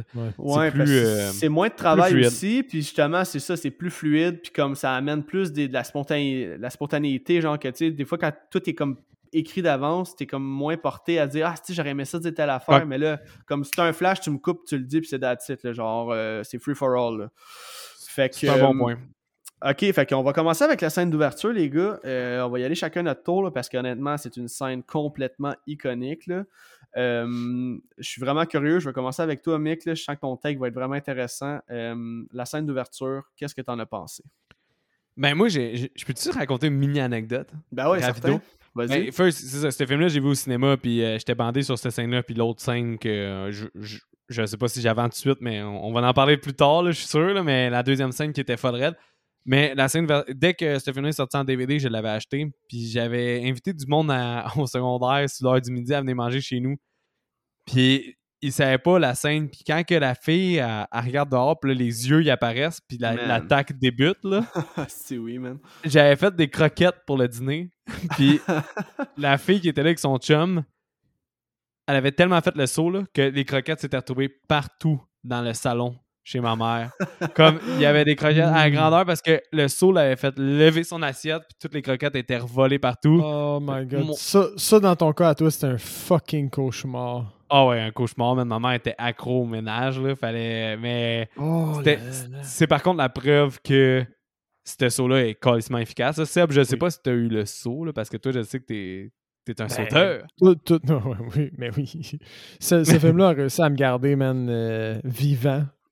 A presque failli me tuer aussi, mais oui, ce saut-là, ce saut-là est incroyable. Toute cette scène-là, il y a tellement une tension forte, là, des, des scènes de chasse, man, euh, où ils se font pourchasser, là. Euh, c'est, il y a vraiment un... un- Il y a un dès fil le de cauchemar, scène, man. oui, il y a vraiment un fil de cauchemar parce que dès le début de la scène, tu sens qu'il n'y a aucun confort dans ce qu'ils vivent. Dès, dès- Ouais, dès non, le- non. le- les, les premières interactions, il n'y a aucun confort. Le vin qui est plus se- bon, la bouffe qui est passée Ils n'ont plus de tomates. euh, ils se disent que leurs enfants sont contents qu'ils soient en voyage. tu sais. Ils instaurent vraiment rapidement l'inconfort. Puis, euh, euh, c'est vraiment accentué quand ils ouvrent la porte pour laisser entrer le, le- le kid. Parce que tu réalises qu'ils vivent tout ça. Ils sont dans le noir, puis c'est le plein milieu du jour. Puis Ouais. ça, c'est un clash qui c'est jamais exposé, c'est pas dit, mais le fait qu'ils prennent le temps de vivre dans le noir en plein milieu du jour, ça témoigne à quel point il faut qu'ils restent cachés puis que c'est crucial. Puis ça, ton cerveau l'interprète dans cette scène-là. C'est pas dit, mais ton cerveau, il sait que c'est comme c'est critique puis c'est dangereux qu'est-ce qu'ils vivent là, dès, dès ce moment-là. C'est intéressant, ça. Qu'est-ce que tu dis? J'avais même pas analysé le fait qu'ils vivaient comme dans le noir en plein jour. Mais c'est vraiment Ouais. intéressant ce que tu dis. Ouais, non, c'est Ah, oui. Parce que dès- parce qu'après ça, bon, il y a la fille, il y a, il y a- il y a le souper, il y a la fille qui, euh, qui se dit Ah, mais on n'aurait pas dû laisser partir mon chum, puis l'autre qui est réaliste. Bon, ça prend tout le temps ce clash-là. Moi, je suis content qu'on l'ait eu à ce Ben oui. moment-là, ce clash-là, là, le réaliste versus le, le, le, le romantisme de Mais genre. First Enfant, je l'aurais pas laissé rentrer. Là. Ah, Chris, non, hein? Non. Ça, c'est un autre la- take vraiment hot, je trouve, de cette scène-là, au niveau euh, survivaliste. Là. Comme Ouais.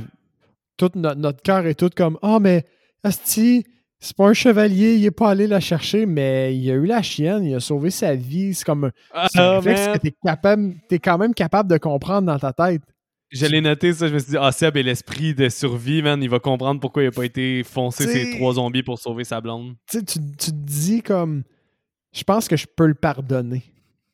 C'est pas parce que- correct, mais je peux le pardonner. Mais ah, ça aussi, ça, je voulais vous en parler parce que je voulais vous poser la question, mais en tout cas. Ouais, vas-y. non, non, mais fi- finis ton. ton Non, non, ton- non, ton reste texte sur cette scène. Non, vas-y, vas-y. En On fait, est curieux. Non, mais je vais la poser. Je veux juste faire mon texte sur la scène d'ouverture. Euh, parce que selon moi, là, je te dis, c'est, c'est, une scène parfaite. Genre, il n'y a rien qui, est- qui, qui est croche là-dedans. Genre, ça commence justement, petit moment intime, petit moment de romance, tu sais, genre même dans un monde apocalyptique, euh, comme les deux qui s'aiment, tu sais, qui se disent, regarde, au moins nos enfants sont ailleurs, tu sais, on le sait qu'ils sont bien.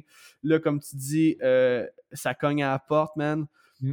Il ouvre la porte. Moi, comme tu dis, j'aurais jamais ouvert la crise de porte. Mais là, c'est justement, c'est, Alice, tu sais, qui a l'instinct maternel qui est comme, man, asti, oui, tu y ouvres la porte, genre, puis il est, tu vois, kid, genre, là. Don, C'est pas un adulte, c'est un kid. Exact. Le Don, il est comme Chris, man. Qu'est-ce que je fais? J'y vas-tu, je vais-tu pas? Mais tu sais, il voit sa femme qui est en détresse en plus, qui est déjà triste parce qu'elle s'ennuie de ses enfants. Fait que là, il est comme Chris, m'a faire un good move, tu sais. Fait qu'il ouvre la porte, man. Puis là, comme de fait, là, il y a le saut de la muerte que j'ai chié dans mes shorts. Parce que quand j'écoute mes films, j'écoute des films avec des écouteurs, man. Puis. Ah, c'est que c'est j'ai steppé. Je fais, une petite l'enfer. parenthèse, je fais une petite parenthèse. Là. Euh, dans 28 jours plus tard, le mec, là, la scène Ouais. où il se retrouve chez les parents de Jim, est-ce que tu te souviens quand que, justement il est là, il est en train d'écouter des vidéos de lui quand il était plus jeune, puis là il y a un asti de zombie qui traverse la fenêtre, genre en Oui. plein milieu de la nuit? Hey, ça là, je te jure, je l'ai écouté deux fois. Les deux fois, man, j'ai failli euh, genre traverser mes culottes, man. Genre, j'ai. Ouais, c'est incroyable ça, scène En tout cas, fin de la parenthèse. Là. 28 Parce jours, c'est que dès que tu- dès que tu fais abstraction du numérique, ce film-là, il est juste mongol. là. Ouais, mais euh, écoute mon épisode dimanche soir. Le numérique, tout est voulu dans ce film-là. C'est Ouais. excellent. Là. Ça a été filmé avec des caméras excellentes, justement pour que ça aille un petit peu plus vieillotte. Bref, Ouais. je reviens à la scène d'ouverture. Là, il y a l'attaque. Euh, justement, là, c'est le style de chaos, man. Tout le monde se fait bite, man. Puis il y a juste Alice qui réussit à se pousser en haut. Puis là, il y a Don qui est comme, il la voit, man. Il est comme tabarnak. Mais tu sais, honnêtement, là, y a-tu quelqu'un qui serait allé, man? Personnellement, là, t'as l'instinct de survie qui embarque, là, que ça soit ta blonde, que ça soit. Il y a peut-être juste s'arrêter un kid, là, peut-être que genre. ah, T'as comme plus l'instinct du héros qui embarque, là. Ben, il y a Mais- un kid en plus dans la scène. Mais tu veux Ouais, dire ton propre kid avec Oui, la- oui, oui, oui, quand, quand ça serait ton propre kid, là. C'est comme Ouais. que l'instinct protecteur embarqué un peu plus, mais là, tu dis l'autre, c'est un adulte. Puis tu- en tout cas, honnêtement, ça- il doit tellement s'en passer des affaires dans, dans ta Puis- tête à ce moment-là.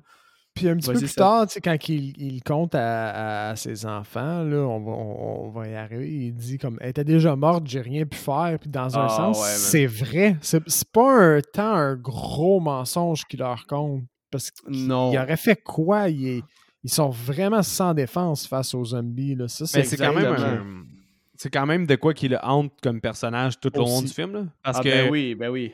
Son agressivité est trigger dès qu'il repense à ce moment-là parce qu'il s'en veut même après être infecté.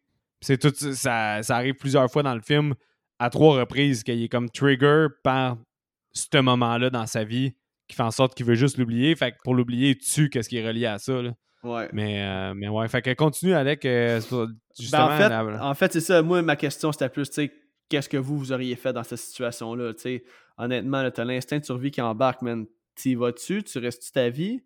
Ou genre, tu te pousses puis tu te dis peut-être qu'elle va s'en sortir, puis comme de fait, elle a réussi à se sauver, tu sais. Mais moi, je me connais. Je tu pense que je, serais allé. Ouais, Ouais. parce que Tu je, fonces, je ouais. serais pas capable de vivre. Ben, first, je fonce dans la vie beaucoup. Puis, euh, j'aurais pas. Je sais que dans la vie, je veux pas vivre avec euh, du remords. là. J'aime pas le remords dans la vie. C'est un sentiment. Ouais. Fait que, tu sais, si je peux essayer d'aider, je vais essayer d'aider. Puis, tu sais, dans un cas comme ça, ma, ma femme, puis, euh, un autre enfant en plus, je me dis peut-être que si moi, je m'en vais les enlever, il y a deux vies versus la mienne qui vont être Ouais. là. Puis, je m'en voudrais pas toute ma vie. Tu sais, parce que je sais que je m'en voudrais d'avoir fermé la porte, genre. Puis, je serais pas capable de vivre avec moi-même là-dessus. Mais si ça Fait marche pas, tu vas devenir un danger pour eux-mêmes. Pour Ouais, mais les au moins, que je- de. Au moins, il leur aurait offre 5 essayé. secondes pour se pousser. Ouais, ouais, Ouais, ouais. mais c'est- c'est c'est quand même c'est quand même égoïste dans le sens que tu le fais pas vraiment pour eux, tu le fais pour toi. Dans ton, dans ton Oui, mais en là. même temps, pour les sauver. Mais ouais. C'est, c'est, oui, c'est pour moi puis pour eux, fait que c'est win-win au final. Parce que moi, je me sentirais pas comme une piece of shit, puis eux autres, ben, ils vont survivre, peut-être. Ouais. J'aurais le même take que toi, mais on dirait que dans l'instinct du moment, man, t'es comme. Tu sais, quand il dit, là, I was scared, là, tu sais, quand il revoit sa femme, là, tu sais, Ouais, ouais. Euh, t'es comme. I was Hey, man, scared. je- Ah ouais, man, son accent est fucked up, hein. Mais Ouais, c'est est ça, on- en fait, je je pense que j'aurais réagi pareil comme le personnage, malgré que j'aurais eu à vivre avec des remords, parce que, tu sais, clairement, je suis pas quelqu'un de même dans la vie, mais dans une situation de même où ce que aïe, ta vie est on the line, genre. Mais c'est tellement hypothétique que tu peux juste vivre ça Ouais. quand t'es sur le moment, là. Ah ça se ben oui, pourrait ben que oui, je ben fasse oui. complètement l'inverse. Ça se pourrait que toi, tu fasses l'inverse. Ouais. là, moi, j'ai dit ça, puis je suis le premier à me pousser, parce que Ouais. dans, dans ma tête, ça va faire bip, bip, bip. Statistiquement, man, il n'y a aucune chance qu'on survive. Je vais me pousser parce que je suis à côté de la porte, puis c'est moi qui ai le plus de chance, genre. Sais, il y a se peut des que ça fasse soldats ça qui- sur le coup. il y a- il y a- il y a des soldats qui sont entraînés pour avoir les bonnes réactions en situation de stress, puis quand ça arrive, euh, le real shit, ils, ils ont pas la bonne réaction. là. Ça arrive. là. Mais Seb, on n'a pas moi- take. Moi, moi, je pense que la, le cheminement réaliste de moi à la place de ce personnage-là, c'est exactement ce qui s'est passé. Je fige. Parce que c'est les trois F, là, tu fuis, tu fonces ou tu figes. Moi, je Ouais. fige, clairement. Je fige trop longtemps pour être capable de faire quoi que ce soit. Puis quand, je, puis quand je m'en rends compte qu'il est trop tard pour moi, puis je crève. Ou je m'enfuis avec le peu de fractions de seconde qui me reste, mais euh, ouais. C'est ambigu, hein, c'est dur à dire qu'est-ce qu'on ferait. non, C'est sûr, c'est Il n'y a pas de euh, bonne réponse parce que les deux sont bonnes. Ouais. il- C'est autant bon de se pousser parce que c'est juste normal. Ben Puis oui. en même temps, pour vrai, comme je te disais, là, je me suis remis en doute moi-même. Mathématiquement, peut-être que j'aurais fait Chris, il y a- je regarde, il y a un zombie, Elle puis je me souviens plus dans la scène, il y a combien de zombies qui arrivent à gauche. là? Je pense qu'il y en a genre trois. Ben, Ouais. c'est ça. Pour vrai, mathématiquement, il n'y a aucune chance que je m'en sorte, puis il y a peut-être aucune chance qu'eux s'en sortent en coupant. Fait peut-être Ouais. que je ferais juste, ben, vaut mieux moi que les trois, il vaut mieux une personne qui est moi que les trois on soit down, puis que je crisse mon camp par la fenêtre, puis que je me laisse des chances. Ça se peut Mm. fortement que mon cerveau fasse ça à ce moment-là. Tu sais, si Ouais. je pense. Puis I au final, au final, tu sais que t'as deux enfants aussi qui sont encore vivants, man. Fait que t'as encore une chance de peut-être euh, sauver Ouais. ta peau pour aller justement Mm. euh, re- revivre ça. Puis parlant de- d'enfants, là, dans le fond, après cette scène-là, on voit Don qui justement il se pousse, man. Une- ça, la scène est, est épique, là, justement. Là, on entend le, le- le score, le soundtrack qui embarque, man. That's it. court, les music cues dans ce film-là sont on point. On la the musique, man. apparaît tout le temps à des moments critiques du film, c'est malade. Puis Ouais. celle-là, tu sais, quand je disais ce feeling de cauchemar, là, c'est Ouais. ça. Le Ouais. fait qu'il y ait une butte, là, puis que juste la butte, c'est tout le temps des infectés qui apparaissent, là, ça fait totalement cauchemardesque. Là. Quand un cauchemar de zombie, pour moi, c'est ça. Là. C'est, cette scène-là, c'est pour ça qu'elle est épique. Là, là, man, je pense à l'autre Jacob, esti, qui est déjà en train de détacher la chaloupe. Puis là, t'as Morgan qui arrive. Jacob, esti! Puis lui, il jump dans la chaloupe, man. il craint le moteur. Salut les caves! Ah ouais. Puis l'autre, il réussit même pas à embarquer dans la chaloupe, man. Puis en tout cas, Don finit par se pousser. Puis euh, c'est ça, la scène finit de même. Puis il est là. Oh shit, oh shit, oh shit. Puis Asti, man, sérieux, il est en panique. Ah, mais cette scène, je veux dire, cet acteur-là, man, il- ce rôle-là, on dirait qu'il a été dessiné pour lui, man. Je, je sais Ouais. pas, j'ai. En tout cas, j'ai complètement. Tu euh, mais tu crois, tu crois à sa peur autant que tu crois à sa rage quand il est. euh, Ah ouais, ben ouais, tard, attends un là. peu, là. Cette scène-là, on va en revenir tantôt.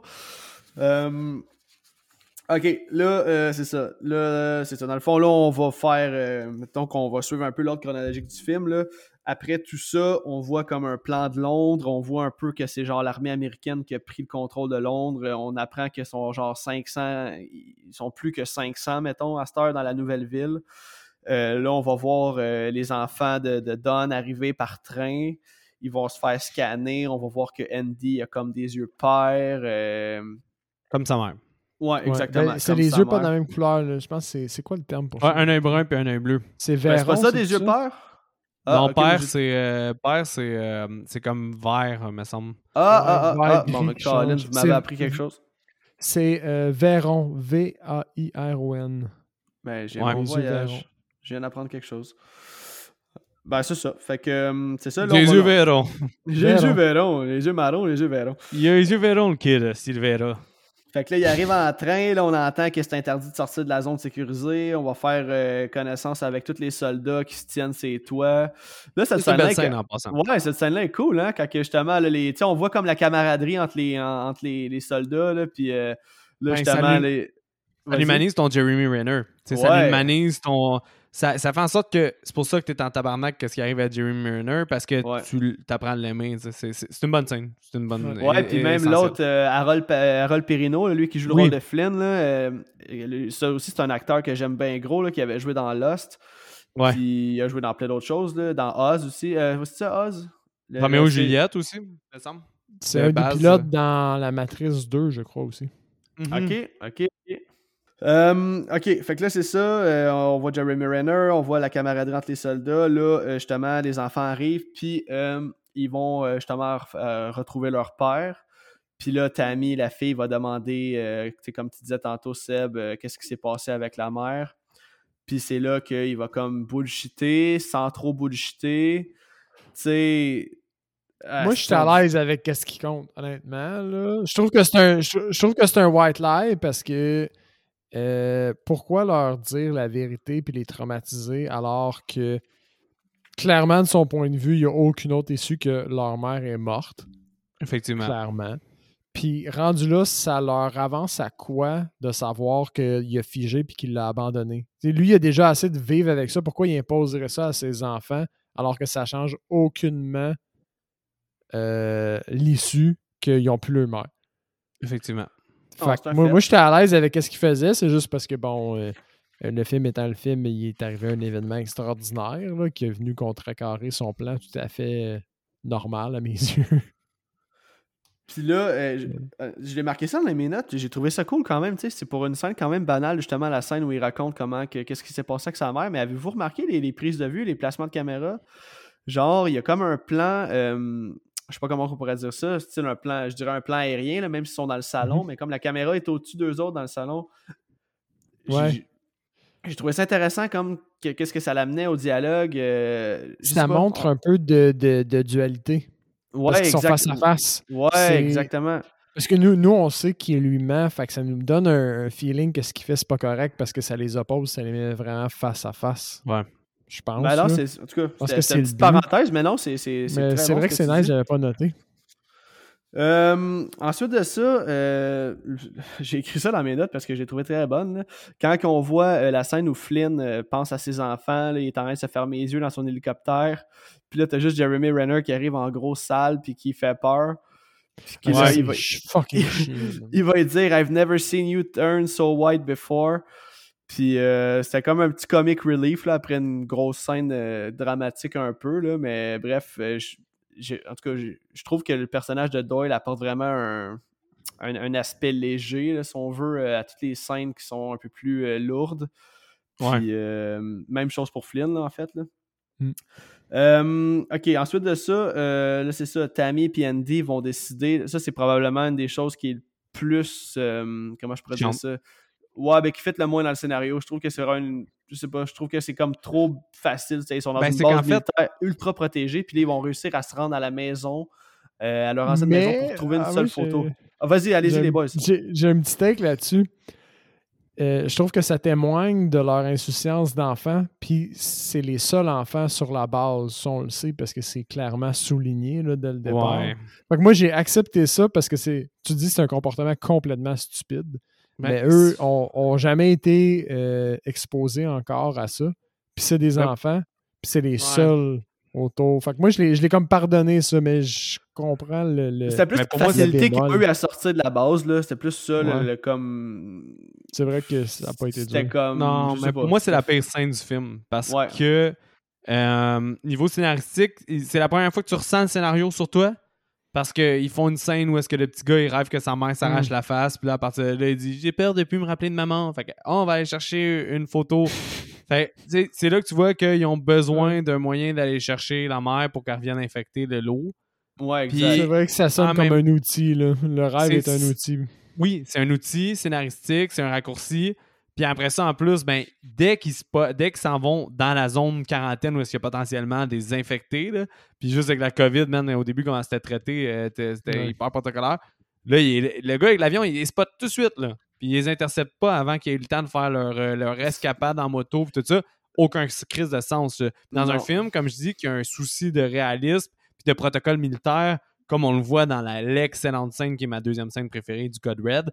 Euh, genre, il y a, il y a comme là-dessus, il y a une grosse lacune qui est pas congruente dans le scénario, puis qui fait pas de sens, puis qu'en même temps, tu sens le scénariste en arrière de toi qui doit se rendre à un objectif d'infecter la population, Ouais. mais qui sait pas trop comment le faire. Ça, ça m'a Ben, c'est- vraiment fait chier, cette scène-là. Ben, c'est ça, c'est ça que je voulais en dire. C'est ça que je voulais en venir en fait avec cette scène-là. La facilité qu'ils ont à se rendre là, comme tu dis, le manque de protocole, euh, comme c'est pitché, comment qu'elle aurait pu se rendre là, puis survivre autant de temps. En tout cas, il, il- il- comme il manque de viande autour de l'os, si on veut, là, puis c'est comme. Ben, c'est juste pour dit- ramener la mère. Ouais, exactement, parce qu'au final, c'est elle qui vient tout fucker le chien là, en la ramenant euh, dans la zone sécurisée. Là. Ben, à que- eux quatre, ils crissent la merde quand même pas pire. Là. Ouais. Ah oui, eh ben oui, solide, man. Fait que euh, c'est ça. Là, c'est ça, dans le fond, Andy tombe sur sa mère euh, qui était dans une chambre, puis euh, dans la chambre, dans le fond de la maison familiale. Et là, au même moment, Flynn a dû alerter euh, les- autorités parce que là, il y a un hélicoptère qui arrive, puis euh, ils viennent les chercher finalement. Alice, la mère, se fait laver, amenée à la base, puis là, elle se fait attacher, elle se fait faire des tests. Mais tu sais, les enfants auraient le même protocole, théoriquement. Ouais, ben oui, c'est sûr, man, parce Mm. que clairement, elle l'a pris dans ses bras, puis tout, puis c'est ça, ça, ça passe sous silence. Puis là, euh, ça, ça, c'est fucked up. Là, on a un soldat qui va voir Don, le père de la famille, puis il dit Hey, bonne nouvelle, on a retrouvé vos enfants. Puis il est comme Alright, thank you, man. Puis là, il dit Ouais, mais on a retrouvé votre femme aussi. Hey, le regard qui te lâche, hein. Ouais. est comme, Mm. il est comme Oh my god, qu'est-ce Ça, que c'est je du ouais. Ouais, ouais, qu'est-ce que je vais dire au kid, man. Puis euh, c'est ce qui nous amène à ma scène préférée. Là, c'est une Toi, c'est pas ça la deuxième scène, hein? Non, moi, c'est ma scène préférée, tout film d'horreur confondu. Ah, ok. Aucune scène qui accote ça dans mon livre à moi, man. Asti que c'est bon. On va voir, pour ceux qui n'ont pas vu le film, ou qui, en tout cas, euh, juste pour vous remettre dedans, là, euh, Don arrive dans la salle où Alice, sa femme, est attachée. Euh, il arrive, il est tout piteux, puis il va lui dire, il dit excuse-moi en pleurant, puis il dit j'avais peur, puis tout. Puis là, elle va être lâcher un I love you, ce qui va genre relâcher toute la pression sur ses épaules, on dirait. Là. Puis c'est à ce moment-là Ouais. qu'il va aller décider d'aller l'embrasser, puis man, oh my god, quel acting, quelle transformation, quelle brutalité.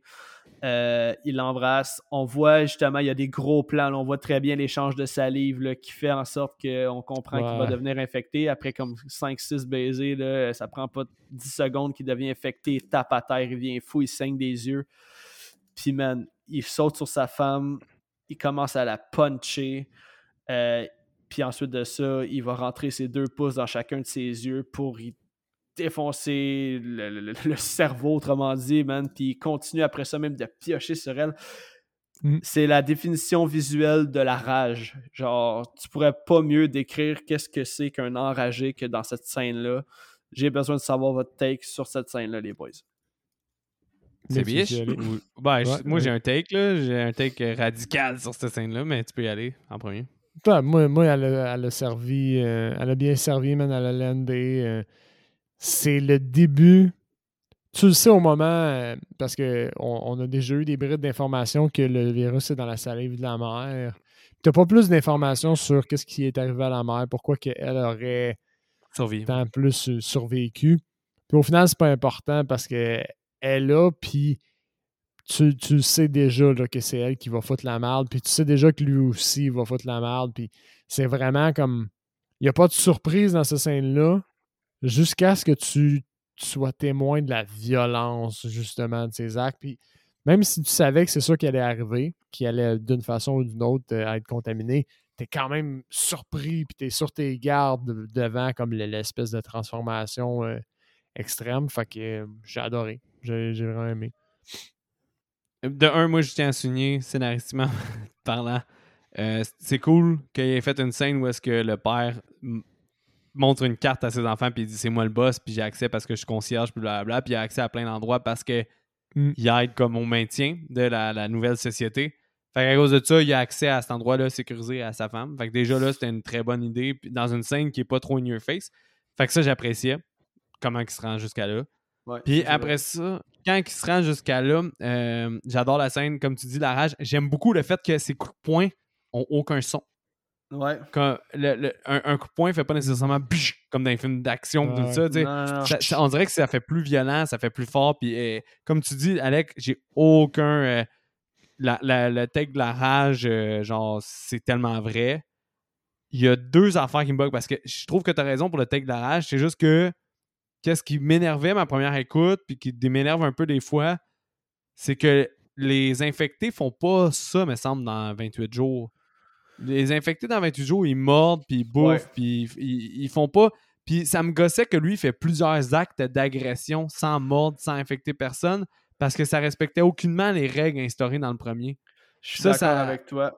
Ça m'a toujours buggé dans cette scène-là, puis dans la scène où est-ce qu'il tue Rose Byrne avec le gun. Ça m'a gossé parce que les infectés font juste bouffer le monde dans, l'autre, puis dans ben, le début du film aussi.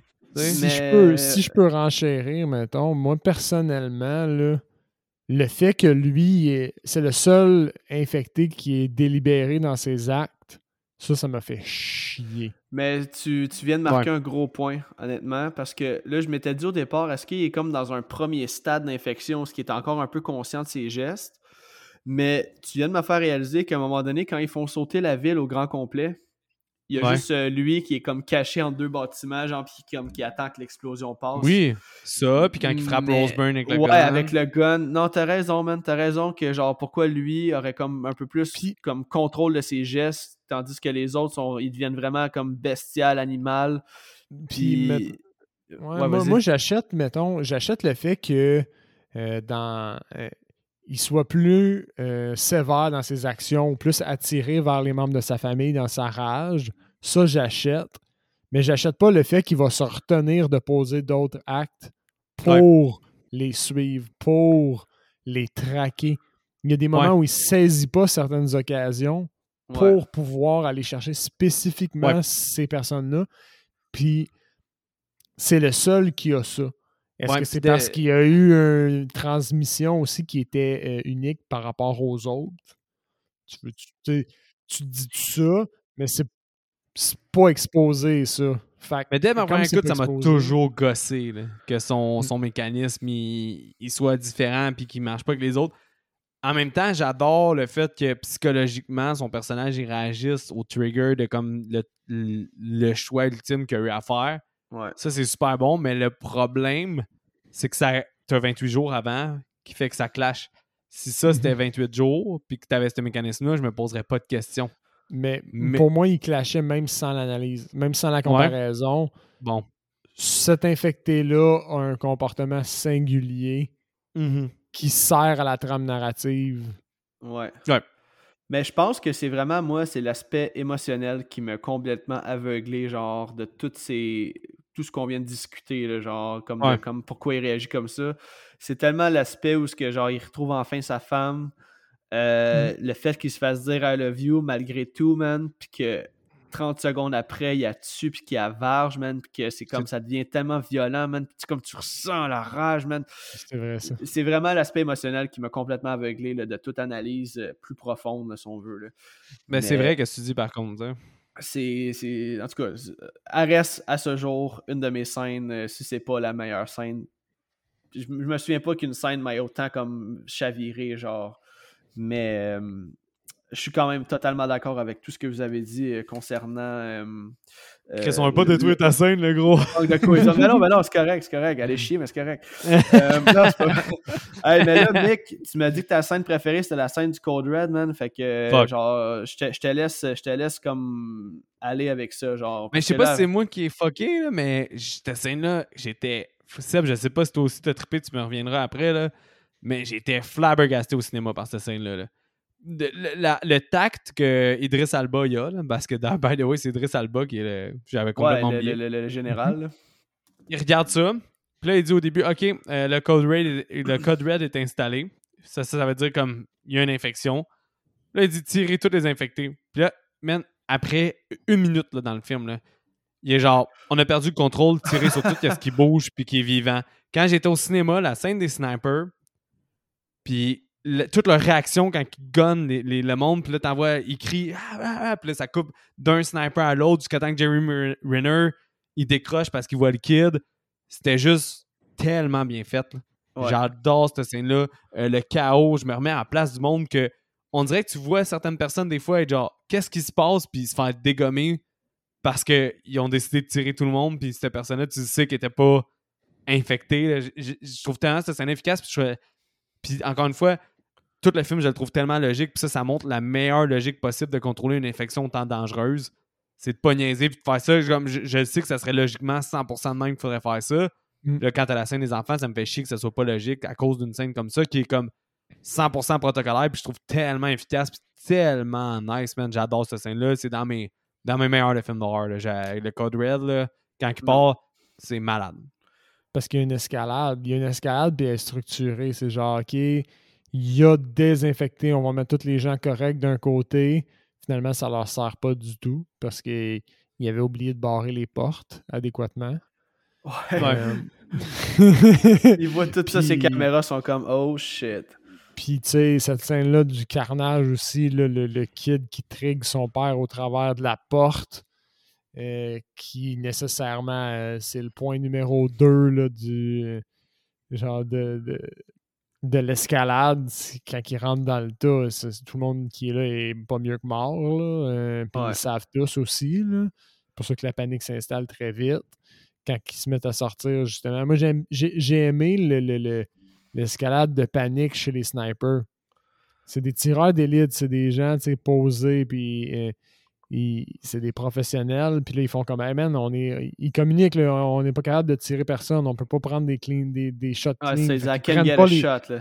ils, ils- ils prennent pas les shots, tu les entends pas tirer, sauf quand ils sont sûrs, jusqu'à ce qu'ils reçoivent l'ordre de le faire. Puis là, ben, ça se met à tirer de partout, puis même eux sont que pas vois un par un, là, c'est Ouais. fou, là. Ouais. Là, ça monte 8 balles d'affilée, là, puis leur réaction à tuer des gens, genre, ben, man, je trouve ça fou raide, ça, scène Fou Ouais, non, c'est c'est vrai vrai que que- la- la- la- l'escalade, comme tu dis, man, euh, puis vraiment la panique à se faire sentir, là, c'est vraiment quelque chose qui est quand même très cool. Ouais. Là, euh, dans le fond, c'est ça, c'est un asti de Bloodfest, man. Euh, tout le monde se fait tuer, tout le monde se fait manger, euh, tout le monde est en train de virer euh, infecté. Là, on va voir euh, Scarlett qui va prendre en charge les deux kids parce que euh, là, elle se rend bien compte que Andy pourrait être euh, quelqu'un de spécial parce que, euh, c'est on l'avait comme pas expliqué tantôt, là, mais euh, on- la mère, dans le fond, était immunisée, était porteuse du virus, mais elle présentait aucun symptôme. Mm.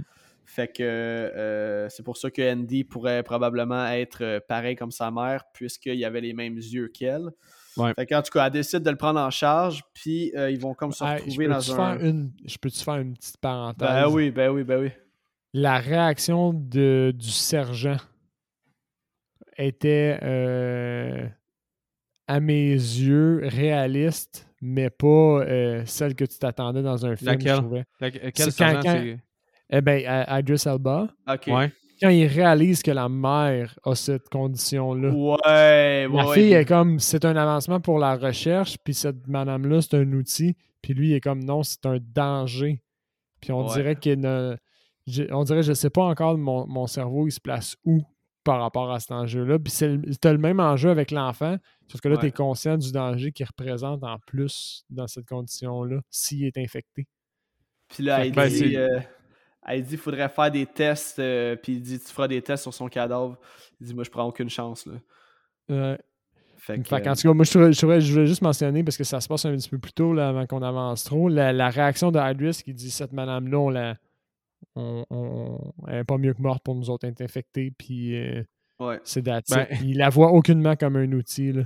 si je peux me permettre une autre parenthèse rendue là, c'est quand même fucking nice le plan de Roseburn quand elle va les chercher, qu'il y a juste un zombie qui frappe dans la fenêtre, puis là, ça fait. pfff, ça Ah ouais, man. un headshot, man. Ah ouais, c'est excellent, man. C'est là que tu vois que she means business, man. Those are tellement. my Mais, elle, je suis, Sam, je suis surpris que ce soit pas ton personnage préféré du film parce que est motivée purement par des intérêts scientifiques puis logiques. Elle, elle, elle- elle- c'est pas que ce soit un enfant qui la motive, c'est le fait qu'il peut peut-être amener une cure. Puis elle a dit dès le début qu'elle retourne en arrière pour la cure, puis elle le défend tout le temps. Puis quand, que- quand elle, elle panique, mettons dans le métro, elle pense au petit gars. La petite fille, elle- la fille, elle, elle l'aide puis tout, mais elle veut le petit gars. Elle Ouais. dit le nom du gars. Puis elle veut le gars parce que c'est lui qu'elle veut protéger, puis c'est ça son objectif. C'est genre Elle la fait- rationnelle tout le long. Ouais, jusqu'au 100% bout. Ça, rationnel. c'est- Ça, c'est vrai. Euh, Mais je voulais faire une mention, euh, mention spéciale. Tu sais, on parlait du score, là, la fameuse soundtrack. Là. Mhm. La scène du sniper, là. Euh, sans la Ben oui. soundtrack, la scène n'a pas autant d'effet. Ça, c'est vrai. Euh, le Ouais. build-up est incroyable, man. Plus, plus l'intensité, parce que c'est toujours comme les mêmes 3-4 notes de guitare, là, la, la- la soundtrack, si on veut, là, mais comme Ouais. avec toujours une intensité plus haute. Puis chaque fois que l'intensité monte, man, ben, la scène aussi est plus in- de plus en plus intense. Puis ils ont Oui. réussi à faire ça dans 28 jours, puis dans 28 semaines. Puis asti que c'est bon, man, parce que... Puis- oh, vas-y, excuse. Ben, le monde, vas-y. Vas-y. Non, non, ben, en fait, j'allais dire que c'est justement que je trouve que le- le- le- la façon qu'il place la tune au bon moment, man, comme tu disais, le- le- le- le- la façon de. de, de- le Les cue, genre, ils ouais, man. man. Ah, c'est. Ah, c'est bon, man. Puis quand, quand ça finit, aussi, la musique, t'as la musique à, à, ralenti, là, puis t'as le petit ting ting, le petit piano à la fin. Ouais, ouais. Tu ouais, vois juste ouais. les résultats du carnage. Oui. Idriss Alba qui regarde dans ses écrans. Puis là, l'écran fait juste glisser à l'horizontale. Puis c'est vraiment une transition vraiment pas smooth, ouais. mais crissement nice dans le contexte avec la musique qui arrête. Puis elle glisse, puis là, tu vois juste Idriss Alba qui disparaît de l'écran en glissant vers d'autres carnages. Puis, man, avec le cue de musique qui se termine là, c'était fucking sweet. C'était Ouais. vraiment bon, là. Non, je suis 100% d'accord. Les scènes d'action sont tellement nice. Tu sais, justement, j'ai écouté le making-of, puis il y a tellement de caméras à la main qui se fait, là, puis man, tu devrais voir le caméraman, là, il se défonce, man, il se fait frapper de tous les bords. Hey, c'était écœurant ce qu'il a réussi J'en à faire. là. Il nous amène, là, justement, là, euh, comme si on y était. Ouais. OK, fait que euh, fin pour cette scène-là. Fait que dans le fond, euh, là, c'est ça, Ils se Andy... Ouais, c'est ça. Andy et Tammy finissent par se retrouver. Ils sont avec euh, Scarlett. Là, Doyle, lui, il finit par se coller des ordres. Puis il est comme, moi, ma priorité maintenant, c'est le kid. Fait qu'il s'en va les rejoindre comme dans la pièce où ce qui était comme tout enfermé. Ils sont un petit groupe, si on veut.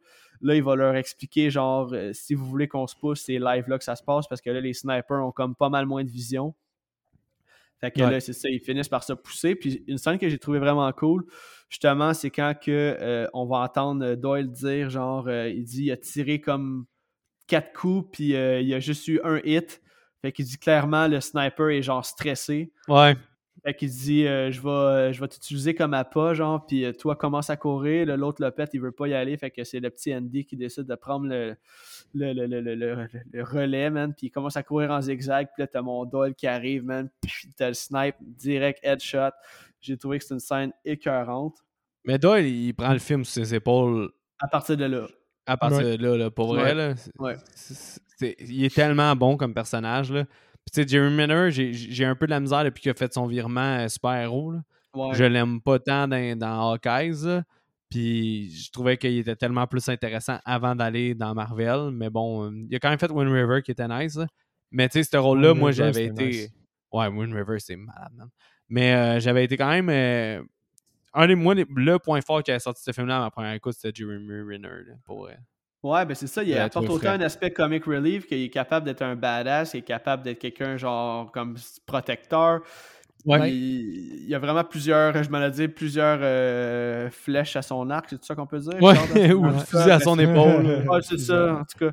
Mais euh, si on mettons qu'on fait la, la comparaison justement entre les deux personnages militaires qui euh, care pour les enfants, tu vois que lui est motivé par une, euh, il y a une motivation beaucoup plus humaine derrière justement que la fille que tu te dirais ben on est on est habitué de voir plus le personnage euh, féminin comme maternel, mais elle son, sa motivation est aucunement maternelle. C'est pas préserver la vie, c'est préserver la vie du kid parce qu'il est un outil. Tandis Ouais. que lui, c'est préserver la vie. Les deux sont un peu euh, inversés par rapport à ce qu'on voit typiquement aussi. C'est fresh, ça. C'est intéressant ce que tu vas dire.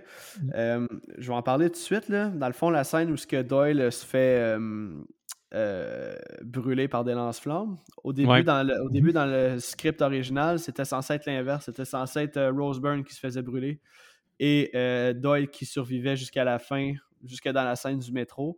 Me semble-t-il que la production disait qu'eux recherchaient plus un instinct genre maternel comme pour terminer le film.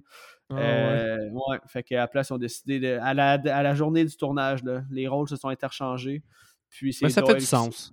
Ouais, Mais ça c'est- fait, ça fait du sens, mais je Pas trouve pour que les raisons qu'il façon énonce. que- C'est ça. non, Comme, c'est- euh, de la façon que Mick le- le- le- l'expo- l'a exposé tantôt, je trouvais que ça faisait.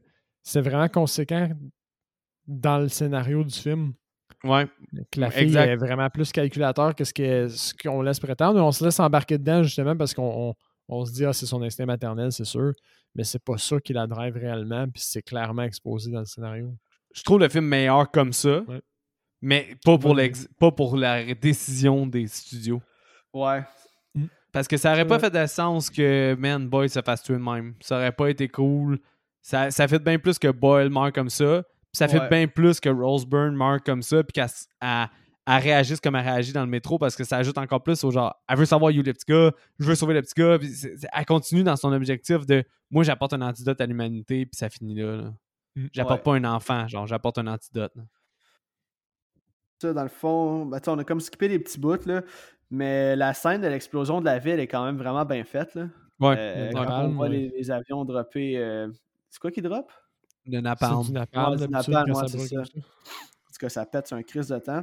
Puis j'ai quand même aimé la, la, la tension justement de la scène où euh, justement Doyle sort du char, décide de pousser le char. Puis man, là, genre, euh, ils se font encercler de zombies, là, la boucane, comme le, le- le- le- je sais pas, la fumée toxique euh, tue tous Ouais. les, les infectés. Mm. Puis man, là, t'as juste mon Doyle qui se fait poivrer par comme quatre lance-flammes. Ben, ça, c'était bon pour une portée émotionnelle. là. Ouais, Ouais. vraiment, man. Parce que jamais tu t'attends à ce qu'il va comme mou- à mourir peut-être, mais jamais de cette façon-là. Là. Tu sais, comme on n'a pas vu aucun lance-flamme du film, puis là, tout d'un coup, ça arrive random, puis c'est ça. Encore, ça fait du sens. Tu sais, Ouais, non, non, c'est ça. Infectés, ouais. Non, non, ça fait totalement du sens, je suis d'accord avec toi, mais c'est ça. C'était plus comme l'aspect surprise qu'on est comme. Ah! Voir, tu sais, tu t'attaches. On s'entend que tu as eu le temps de t'attacher à ce personnage-là. Là, fait que, Ben oui. Pour ça, ils ont été vraiment bons, là, justement, sur euh, euh, l'évolution psychologique de chaque personnage pour justement qu'on s'attache. Mais pour revenir avec euh, la... une scène qu'on aurait oubliée là, avant que tu ailles plus loin dans le récit, ben quand même un hélicoptère qui chop top des, des, des infectés, c'est quand même tout le temps le fun. Ouais, ok, c'est vrai, je pensais que c'était après, man. Mais, Non, hey, c'est avant parce que Doyle est là. Ouais, non, t'as raison. C'est la première Oui. fois qu'il essaie de le pick up puis il voit qu'il y a trop de monde. Fait qu'il dit fuck off, man, débarrasse-toi du monde puis je te rejoins à- au stade. Non, c'est parce Ben- que l'autre esti de cave, il s'accroche après l'hélicoptère, man. Puis Ouais, là, mais il dès, est dès- que- dès- dès le départ, il sait qu'il veut pas embarquer le monde. Ouais, parce ouais, qu'il est comme yo, il y a trop de monde, puis là, l'autre cave s'embarque. Ah, mais oui, man, cette scène-là est, épique. Là. Puis justement, dans le making-of, on voit là, genre qu'ils ils remplissent comme des, des têtes de mannequins avec genre des tomates en dés. Là. Puis euh, quand ils font tout exploser ça, man, c'est ça, c'est, que de la tomate qu'on voit, là, mais cette scène-là est complètement folle. là. Mais ça, c'est un bel exemple de CGI puis de practical. Parce Ouais. que tu vois, quand ils font des plans rapprochés, c'est des vraies têtes qui explosent. Ouais. Mais quand que c'est plus haut puis que l'hélicoptère fait son chemin, c'est du CGI, Mm. mais c'est acceptable parce que t'as des plans entrecoupés de practical. C'est un hot. fil de réalité. Hey, Ouais, man, moi, merci j'ai- d'avoir parlé de cette scène-là, man, parce que je l'avais noté en plus, là, sérieux, elle elle est juste complètement épique, cette scène-là. Et le fun. Je l'ai trouvée divertissante. Ben oui, mais ben oui, ben oui. C'est l'affaire la plus stupide que le pilote pouvait faire. Ouais, mais en- Oui. en, même temps, Il a genre mis en danger sa propre sécurité pour absolument rien. Là, lui il est en sécurité, là, il pouvait lever dans les airs puis se pousser, mais Ben, c'est- héroïque, là. C'est pour il aurait pu ses amis. péter son hélicoptère puis juste être pris là. Je C'était chialerai pas sur l'aspect irréaliste de cette scène-là, mais il me semble qu'un hélicoptère aurait été pas mal plus endommagé que ça, là, je veux dire, euh, après avoir chopé autant de têtes. Là. En tout cas, C'est c'est un risque réussi à se pousser. dire comme ça, c'est un risque qu'il a pris quand même. Ouais, c'est ouais, ouais, exactement le genre de scène que je critique pas le réalisme parce que c'est Non, non, non, non, non, non, non, là- là-dessus, non. Ça, c'était de la bombe. Puis c'est cool. Puis on dirait que malgré que j'ai critiqué le réalisme dans ce film-là, celle-là, j'ai zéro accroché, tu vois, Seb. J'ai genre même pas pensé à rien de ça, j'ai juste fait. Il y a un Des hélicoptère têtes qui top des. C'est hot. C'est bien fait. Mais ouais, fait là, on peut aller à justement à la scène du métro. Ouais, là, c'est la scène finale. là. Dans le fond, euh, il reste juste Scarlett, Andy et Tammy. Puis là, ils vont aller crasher. Parce que dans le fond, il y a un hélicoptère qui est pourchasse. Puis ils se font comme tirer euh, avec des hosties de gros, du gros calibre. Là. Fait qu'ils Ouais. ont comme pas le choix d'aller se cacher dans des souterrains. Fait qu'elle décide d'aller euh, se cacher justement dans un métro. Euh, ils vont crasher, là, ils vont descendre des escaliers, mais il fait noir, fait que la seule vision qu'ils ont, c'est à, à travers le scope Ouais. euh, avec le night vision. Puis ça, ça m'a vraiment rappelé la scène dans Wreck Ben ou, oui. ou quarantaine, là, peu importe. Euh, c'était vraiment identique, là, dans le fond, où on voit la panique là, de la personne qui est comme dans le noir puis qui, comme, qui fouille, genre, euh, cherche son chemin, autrement dit. là. Ça, c'est un autre aspect que j'ai trouvé euh, semi-irréaliste. comme les, Ils tombent, ils déboulent les escaliers, mais ils se perdent, genre. Ouais. Genre, comme, tu sais, ils s'entendent pas, là, genre, Andy, Comme s'ils partaient dans un vortex. là. Ouais, genre, man, Ouais. comme vous êtes un à côté de l'autre, man. Comment ça se fait que vous vous cherchez de même? Ouais. Cas, tu sais, c'est vraiment minime, là. Euh, chiale pour chialer. Euh, fait que c'est ça, dans le fond, euh, Scarlett va finir par. euh, ah, ok, autre aspect irréaliste. Comment Don a pu se rendre aussi loin que ça, genre exactement dans le même métro, quand ils ont quand même fait une ride de char? Euh, ils ont couru. Pourquoi ils se retrouveraient à la même petite place qu'eux autres? Ouais, ça, ça c'est le point faible euh, quand je disais que lui, il est motivé. C'est le seul zombie qui a des, qui a des motivations autres que juste tout Ouais. déchirer. Là, comme il a suivi, il a pris son temps, puis il est allé les pogner dans le moment où il était le plus susceptible. tu sais. S'il Ouais. sait qu'ils sont rendus là, ça veut dire qu'il les a suivis à au- tous les autres checkpoints jusqu'à un certain point. Il avait- C'est un méchant bémol au niveau scénario. tu sais. Ouais. faut comprendre au fond que le père, c'est un personnage. Genre. C'est même Ouais. coup qui est infecté, il reste un personnage à part. Mais c'est pas le cas dans 28 jours, puis c'est pas le cas nulle part. Non, c'est ça. Puis c'est il y avait ça. il y avait une vibe genre, euh, tu sais, dans Army of Dead, là, euh, qui est sorti récemment sur Netflix. Là, Ouais. Comme le chef des zombies. Là. Ben, il y avait quasiment une Ouais. vibe dans ce style-là, comme c'était un peu plus euh, justement intelligent, là, genre ouais. capable de, de, de, de, de- c'est ça, de, faire des choses que les autres peuvent pas faire finalement. Là, bref. Fait qu'en tout cas, euh, il va finir par euh, être sur, euh, sur Scarlett, puis il va, il, il va, il va la tuer à grands coups de crosse de gun direct dans le visage. Et là, euh, voyons, Andy, et, Andy Tammy vont se retrouver seuls. Et Andy va tomber face à face avec euh, son père Don. Qui, ça, j'ai trouvé ça cool. Pas de niaisage. Il saute dessus, il mord. Ouais. Genre, il n'y a pas eu de flafla avec cette scène-là. Tammy, elle arrive, elle prend un gun, elle le tire deux fois, elle le tue. Ça finit comme ça. Euh, Ben, moi, j'aimais Andy- le flashback qu'il arrête de le mordre parce qu'il y a un flash de sa femme, la tonalité qu'a dit son nom. Ouais, ouais, ouais, ouais, ouais, c'est Il vrai. arrête de mordre le kid, puis là, il se revient. Il y a un trigger, c'est vrai. Ouais, Ok, fait ben, que tu ça, vois, je l'avais ouais, je l'avais même pas vu de même. c'est hot parce que ça arrive deux, trois fois dans le film qu'il y a des flashs de sa femme, puis c'est- ça le trigger. Puis ça, j'ai aimé ça, mais en même temps, j'ai pas aimé le fait qu'il agisse zéro comme toutes les autres. Fait que c'est comme un peu euh, Ouais. opposé, de mon point de vue, parce que j'ai aimé une chose qui fait pas de sens envers qu'est-ce que j'ai pas aimé, mais de même, est Ah oui. Ben, qu'en tout cas, là, Andy, il finit par se sauver. Là, Tammy, elle court après. Elle dit Reviens ici. Euh, finalement, en tout cas, ils, finissent par le, ils finissent par le calmer. Là, ils vont arriver, genre, super random euh, dans, le, dans un stade de soccer là, qui se trouve être le stade de Manchester, je crois. là. Et euh, là, il y a Flynn qui est là, qui les attend en hélicoptère. Euh, là, il leur demande aussi qui est Doyle. Là. Tammy a dit que non, c'est juste. euh, il reste juste ces deux-là. Fait que là, ils vont embarquer. Et euh, le film va se terminer, dans le fond, euh, sur un plan euh, de l'hélicoptère qui a crashé, qui se retrouve euh, 28 jours plus tard, en fait. Je pense que quand ça se termine, quand il s'envole, on voit que c'est écrit dans l'écran 28 jours plus tard. Là, on voit, on voit que l'hélicoptère a crashé. On entend une voix française euh, dire euh, est-ce qu'il y a quelqu'un ou je me souviens plus trop exactement. Là, Ouais. Marde. Là, on comprend que c'est l'hélicoptère de, Flynn parce qu'on voit le, dessin que son petit gars avait fait qui est écrit For Dad avec un dessin d'hélicoptère. Puis ensuite de ça, on a un plan de la ville de Paris avec la Tour Eiffel, avec euh, des infectés qui commencent à courir et le film se termine comme ça. Et comme on avait dit, euh, il était censé avoir un film qui s'app- s'appelait 28 mois plus tard. Et d'ailleurs, euh, petite parenthèse, 28 semaines plus tard, au départ, était censé s'appeler 29 jours plus tard. Ok. Puis euh, finalement, ils ont décidé que ça faisait pas de sens là, parce qu'au niveau de l'infection et justement, là, il serait comme. Bon choix. Ouais, c'est ça. Ça, ça fitait pas mal plus qu'on qu'on voit où ce qu'ils sont rendus plus loin dans, dans cette histoire-là. Moi, j'ai écrit le plan de la France égale j'attends encore 28 mois. Mais tu m'as déjà vendu le punch qu'il n'y en aurait pas. Ben man, tu sais, je veux dire, j'ai pas le secret des dieux, là, mais c'est ce que j'ai vu dans mes recherches. Mais là, tu me dis que Danny Boyle, euh, il travaillerait fort là-dessus, man. Il a euh, déjà dit deux, trois fois dans les entrevues qu'il le ferait. Ok. Fait que, euh, ça met de la pression, je sais pas. Là. Je sais pas à quel point il y a du bois là-dedans. là. Mais Ouais, Peut-être qu'il euh, veut juste alimenter les fans pour qu'il y ait de la pression, pour que les deux y restent. ouais, c'est ça. C'est peut-être juste Si, ça. les- si il y a la pression des fans, c'est le, le monde va voir qu'il y a de l'argent au bout de ça, ça va lui forcer à se régler le problème un peu. là. Non, c'est un fait. Effectivement. Ok, euh, je pense qu'on a fait le tour. Est-ce que vous avez une autre scène que- ou un autre moment qu'on a oublié de parler, que vous auriez aimé parler? On a fait le tour pas mal, hein?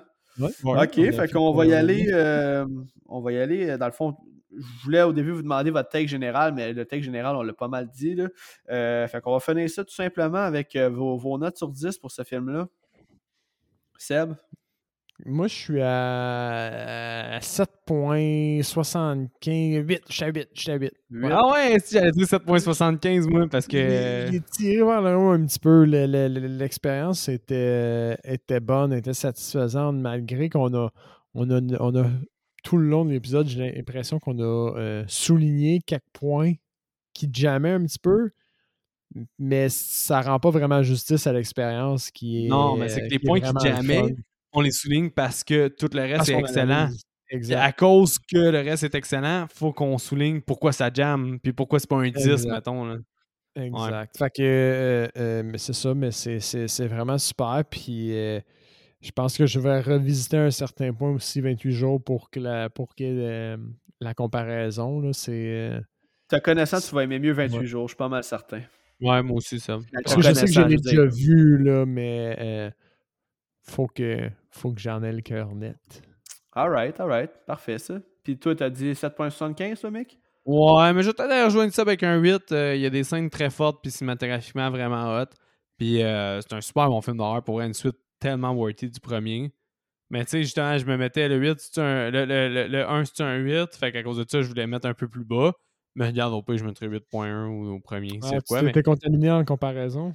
Ouais, en comparaison, effectivement. Mais tu sais, honnêtement, c'est un 4 étoiles, peut-être pas. Fait que je vais à 7.75 finalement. Là, regarde. C'est pas un 4 étoiles à 100%, mais c'est un film fort. Puis euh, c'est une très bonne suite que je recommande à tout le monde. Ok, solide, solide. Euh, de mon côté, moi, euh, je l'ai déjà expliqué dans mon podcast, moi, je suis un public facile, fait que les notes là, euh, sont, sont pas mal souvent hautes.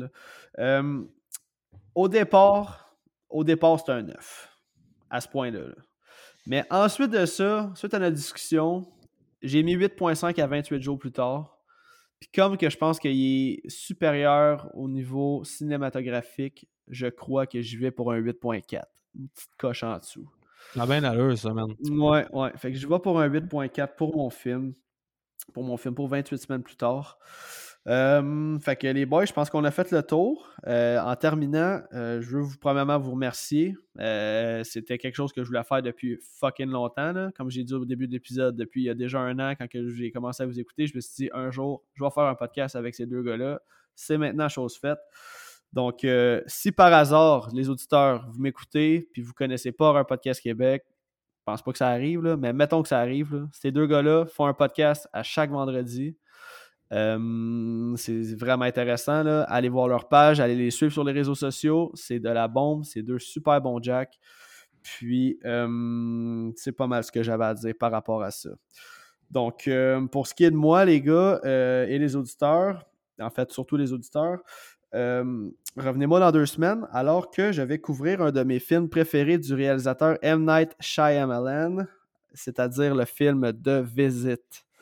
Donc, d'ici là, merci d'avoir été à l'écoute et portez-vous bien et à bientôt tout le monde.